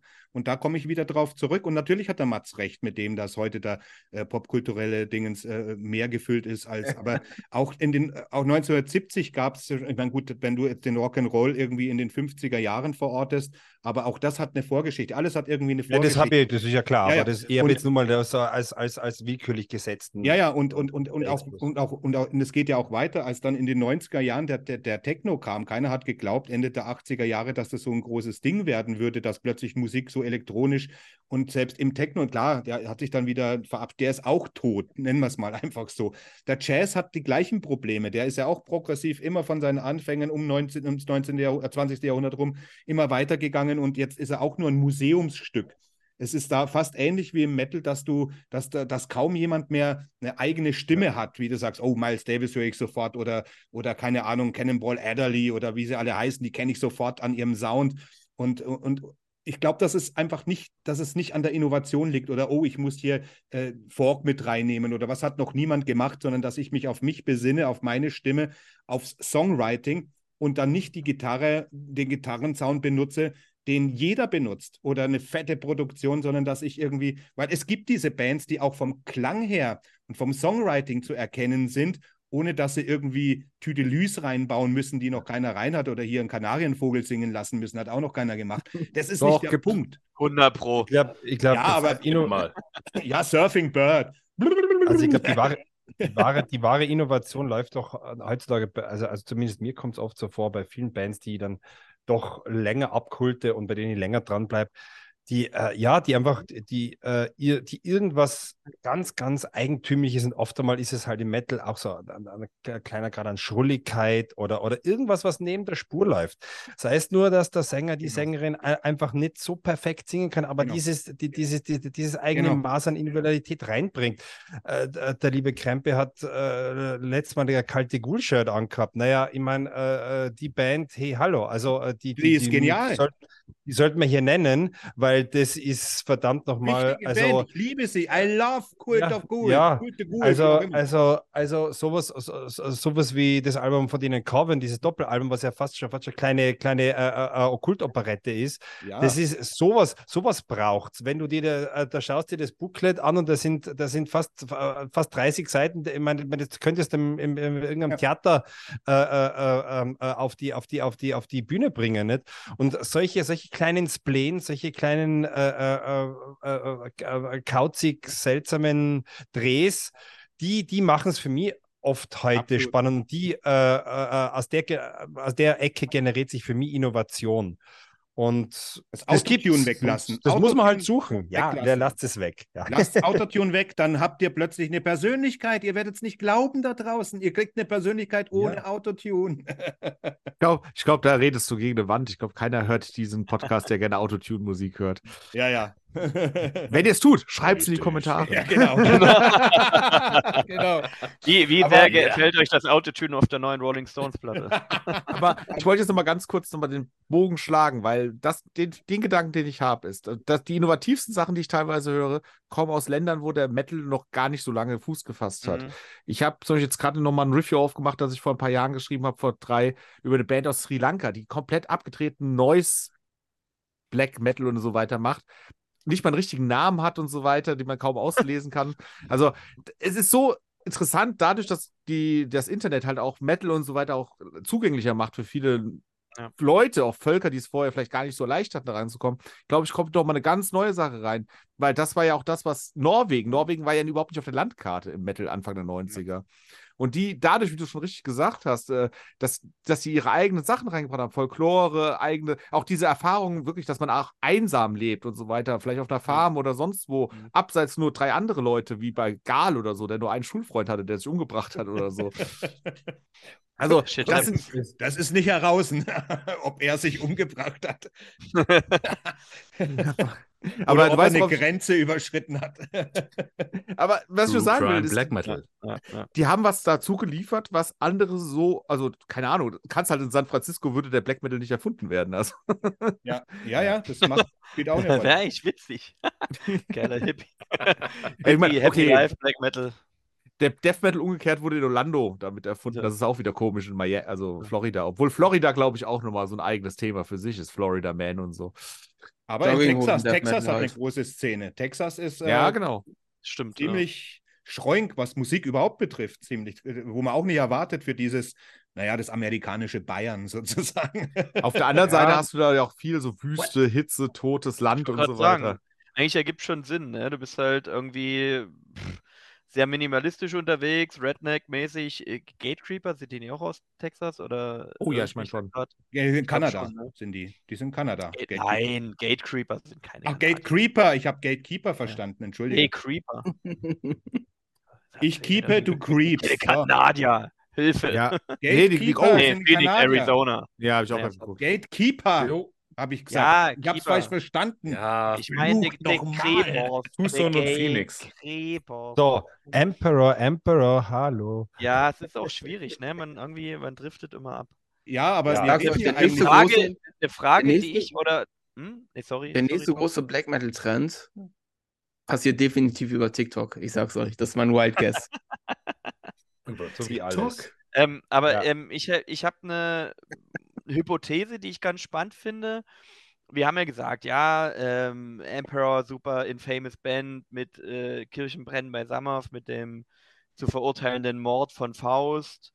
Ähm, ich glaube aber, dass die Band aufgrund ihrer musikalischen Qualität das nicht gebraucht hätte, um legendär zu werden, im Gegensatz zu Mayhem. Das ist eine gute Theorie, das ist sehr interessant. Uh, Äh, Das Glaube ich aber auch, weil wenn man denkt, wie, wie lang, wie viele Jahre Mayhem Nothing zustande gebracht hat, und die gibt es ja schon seit Mitte der 80er, und die haben auch erst 94 hier Dom Satanas rausgebracht, aber da war die Sache schon am Laufen. Und ich Ja. glaube, wenn der Euronymous irgendwie nicht so irgendwie, der, der wollte sich dann irgendwie, glaube ich, der hat da auch schon fast ein bisschen abgeschlossen und wollte nur andere supporten. Also der war eher der Mann im Hintergrund, der das, die Fäden stricken wollte, glaube ich. Und äh, ja, das ist eine gute, interessante Theorie eigentlich, dass es äh, ohne Morde und ohne Zirkus und äh, alles Mögliche Mayhem vielleicht, ja, ist eine gute Frage, ist eine sehr Euronymous musste sterben, damit Mayhem leben kann. Ohne Scheiß. Also ich glaube, das ist für das Vermächtnis der Band Mhm. unabdingbar, fast schon. Ich glaube, die hätten nicht den Stellenwert heute, gäbe es nicht diese ganze Gründungsgeschichte, gäbe es nicht sozusagen diesen Kern, der eigentlich sagt, boah, wir Ja. sind sozusagen so gebeutelt, wir sind Kern dieser, dieser ganzen Aggressivität, dieser ganzen, ja, jugendlichen, des jugendlichen Wahnsinns. Wir, wir sind im Zentrum davon.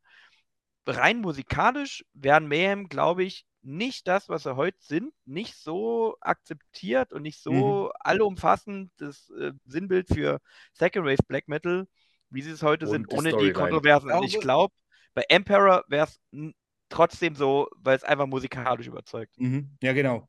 Ja, ich glaube, das ist bei, bei Mayhem auch gar nicht der relevante Punkt, was ich, äh, also das muss man sich ja immer vor Augen führen, das ist, glaube ich, ein Fakt auch, den man sehr oft vergisst. Wir feiern nächstes Jahr 40 Jahre Mayhem. Wenn man das mal zurückdenkt in die 80er, dann ist Mayhem äh, äh, im Prinzip eine der Bands, die sowohl die erste als auch die zweite Welle äh, Black Metal mitgemacht hat und auch geprägt. Das hat fast keine andere Band in diesem Genre. Äh, oder Na, kann die erste Welle haben sie jetzt nicht so geprägt. Da, Ne, Geprägt nicht, aber Also sie, sie haben existiert und sie hatten auch schon was veröffentlicht. Also das, es, es gibt keine andere Band, die sich auf so eine Legacy berufen kann im Ja, Black. Metal. Also Ja. das ist schon, was man auch abseits dieses Kultes, weil der, glaube ich, so unfassbar schwer wiegt, dass man äh, das dann immer im Vordergrund sieht. Äh, Das sind wir aber das trotzdem ist bei natürlich dem ein Fakt, dass der existiert. Legacy, weil es in einem Jahr rauskam, sechs, Death Crush 86, glaube ich. Ja. Ich habe es jetzt nicht genau im Ja, hat aber schon. keinen Menschen interessiert, Ähm, auch, auch bei uns. Genau, und es ist auch ehrlich gesagt, also nächste Hypothese, kein gutes Album. Und es hat mit Black Metal nichts am Hut so. Nö, Das, das, ist äh, aber es ist ein gutes gerumpelter Album. Ich mag's Punk Black trotzdem. Metal. Ist ja okay, kann man ja mögen, Ja. ist, Gottes Willen, aber das hat im Endeffekt zum Black Metal nichts beigetragen. So. Das würde ich Ja, aber nicht sowas wie, die sowas wie die Live in Leipzig, aber natürlich dann sehr wohl. Also das Ja, ging dann durchaus, eigentümliche Wege durchaus. bis zur, bis zur Ja, klar. Veröffentlichung des Debüts. Ja. Äh, also die, Voll. die würde ich sagen, ist ja wirklich schon stil- und tonangebend äh, als, als Live-Album. Ja, wer weiß, was passiert wäre, wenn das alles sich anders entwickelt hätte. Vielleicht wäre Morbid heute die größere Band, wenn Dead dort geblieben wäre. Oder Old Funeral, wenn Vikernes dort geblieben wäre, keine Ahnung. Ja, Ja, das sind Genau. alles die geilen Fragen. So, was wäre denn eigentlich, ja. wenn? Ne? hätte, hätte, hätte. Ja. Was wäre, wenn Emperor weitergemacht hätten? Ne? Wenn die mit einem Trüm äh, als Schlagzeuger, nee, übrigens für einen besseren Schlagzeuger als ein Faust halt, wenn die in der Besetzung. sehr gut. so. Ja, schon, aber der Trüm, den finde ich einfach ansprechender irgendwie. Auch bei Enslaved schon, also man, wenn man den hört auf den Demos. Weniger Leute umgebracht. Nee, Ich aber, war genau die gleiche Gedanke hatte ich auch gerade. Ja, es mag schon sein, mag schon sein, dass, dass einen das irgendwie ein bisschen Oh. beeinflusst, weil der Faust, äh, ich weiß es nicht, ich bin jetzt niemand, der nach, aber der, der, der, ist mir schon, ich sehe den und äh, ich mag ihn nicht. Und ich kann nicht jetzt nicht, Mhm. aber es kann schon sein, dass es dadurch beeinflusst wird, das will ich jetzt gar nicht. Freud würde sagen, natürlich, mein lieber Junge. Ne? Also wieder ein Österreicher. Naja, also mit, mit Jevel nimmt er schon sehr anständige Sachen auf. Also die letzten beiden Alben waren. Das stimmt. Ja, Ja, ja, ja, gut, aber hat er da was zu sagen? Also ich finde Jevel auch gut. Ja, aber er spielt ja zumindest gut Drums so. Und Ja, was er nee, mit um Gottes Willen, Mit Alter. Thorns in den 90ern gemacht hat, ist ja auch. Alter, nee, das ist schon, das ist schon. Nee, aber was wäre gewesen, wenn sie mit dem, meine Besetzung ist halt eben die, die Anthems mit dem Trüm und dem Torch, wenn die, Ja, da, ja, voll. wenn die da weitergemacht hätten. Und die Prometheus war für mich, war zeitlang war die Prometheus mein Lieblingsalbum von Emperor, weil das völlig, äh, das kann man sagen, gut, das ist eher mehr Breck, Brock, äh, Brock-Metal, aber Ja. nee, nee, nee, das ist schon mehr als das. Es ist schon diese, äh, diese Zähheit, äh, aber es ist schon diese, diese böse Bissigkeit des Black Metal ist da, aber na, an der Prometheus hat sich, äh, das ist ja nicht so sehr gut angekommen. Ich liebe das Album und wenn man in dieser Richtung weitergemacht hätte, also das ist schon ziemlich spannend, was die da gemacht haben, aber das fällt Aber die, aber die ist schon sehr pompös, pomadig. Also ja. mit der kann ich nicht viel anfangen. Sperrig. Also, Sperrig wie Sau, ah, finde ich die. also da hat's, pff, ja. Ja, gut, Ich- es ich- ist ich nicht finde, mal sein Solowerk, ja. sein erstes, wenn Ja. du es genau nimmst, weißt du. Das stimmt. Das ist halt ja. genau, der, genau der Punkt. Ich finde halt, die Anthem ist im Grunde eine weiterentwickelte in der Nightside Eclipse, ist Ja. aber so vom, vom Herzen her noch genau dort, wo Ja. es war. Es ist immer noch Symphonic Black Metal und die Strukturen bleiben halbwegs klar. Ja. Und, und ähm, alles, was danach kam, ist halt im Endeffekt ein Vorgriff auf das, was Ishsan danach solo gemacht hat. das stimmt völlig. Das ist mir zu progressiv, zu verkopft, zu artsy.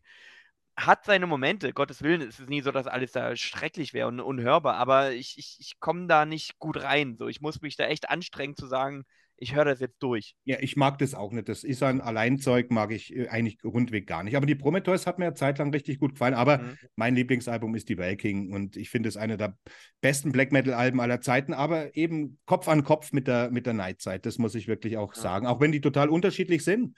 Vom Klang her, vom, wie du schon sagst, die Valking ist für mich nochmal eine Weiterentwicklung, eine reifere Version. Definitiv, definitiv. Ja. Aber die Nightzeit ist halt wegen all dem, was wir schon gesagt haben, ein, pff, nicht zu verachten. Du kannst nicht sagen, die ist schlechter oder so, das ist Blödsinn. Weißt du? da, ist, da sprechen wir das Wort schlecht nicht aus, wenn es um sowas geht.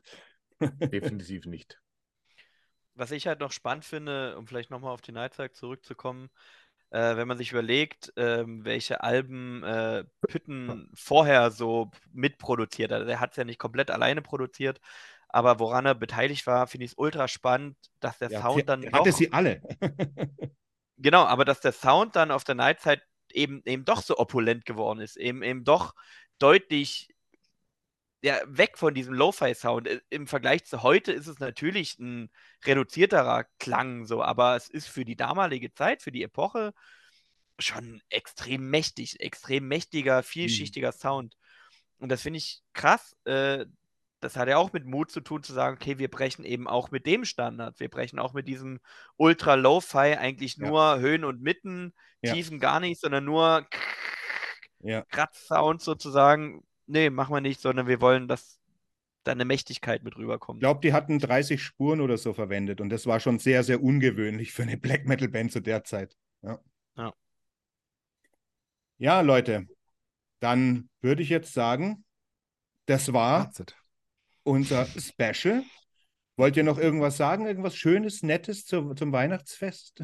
zu den Rauhnächten für die Hardcore-Leute? Ach ja. Also ich sag mal so, man kann auf jeden Fall abschließend sagen, dass Emperor, ob man sie mag, ob man, ob, ob man sie mag oder ob man sie nicht mag, ob man das Album gut findet oder nicht, man kann, keiner kann abstreiten, dass dieses Album nicht nachhaltig Eindruck hinterlassen hat in der Black Metal-Szene.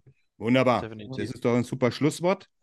Da brauche ich gar nichts mehr sagen, sondern ihr habt, das, ihr habt ja unsere Dezember-Special-Ausgabe mit dem Artgern von Tod gehört. Wird bestimmt nicht das letzte Mal gewesen sein. Und ja, und als nächste Sendung steht dann ja schon unsere, äh, unser Jahrespol an. Ne? Dann im Januar. Wir rekorden den diesmal schon im Dezember, weil sich keine gute Band erdreisten sollte, im Dezember ein Album, ein, ein weltbewegendes Album rauszubringen. Jetzt ne? kommt, der- als Silvester kommt der voll der Banger raus. Ja, genau. Also Neue Emperor-Album. Deswegen machen wir das schon im Dezember. Ich habe meinen Katalog vorliegen. Es kommen jetzt noch einige raus hier im November. Ich habe meinen Katalog da. Ich bin voll. Ich habe ich hab schon mal gesagt, oh, dieses Jahr wird es schwer bei mir. Und jetzt habe ich doch 26 Alben, wo ich nicht weiß, wie ich sie in die Zähne quetschen soll. so kann es manchmal gehen. Ne? Tja. Also. Und schreibt uns, die, ballert uns die. Kommentare voll, ob euch die Sendung gefallen hat, ob ihr mehr davon wollt, wie euch das gefallen hat, wie ihr zur Impera steht, wie ihr äh, unsere Gesichter heute fandet und so weiter. Und äh, schreibt einfach rein, was ihr wollt. Ne? Macht da richtig, macht da richtig, macht da richtig Gage da. Und wir sehen uns dann beim nächsten Mal und die Crew verabschiedet sich. Bis denne. Tschüssikowski. Ciao.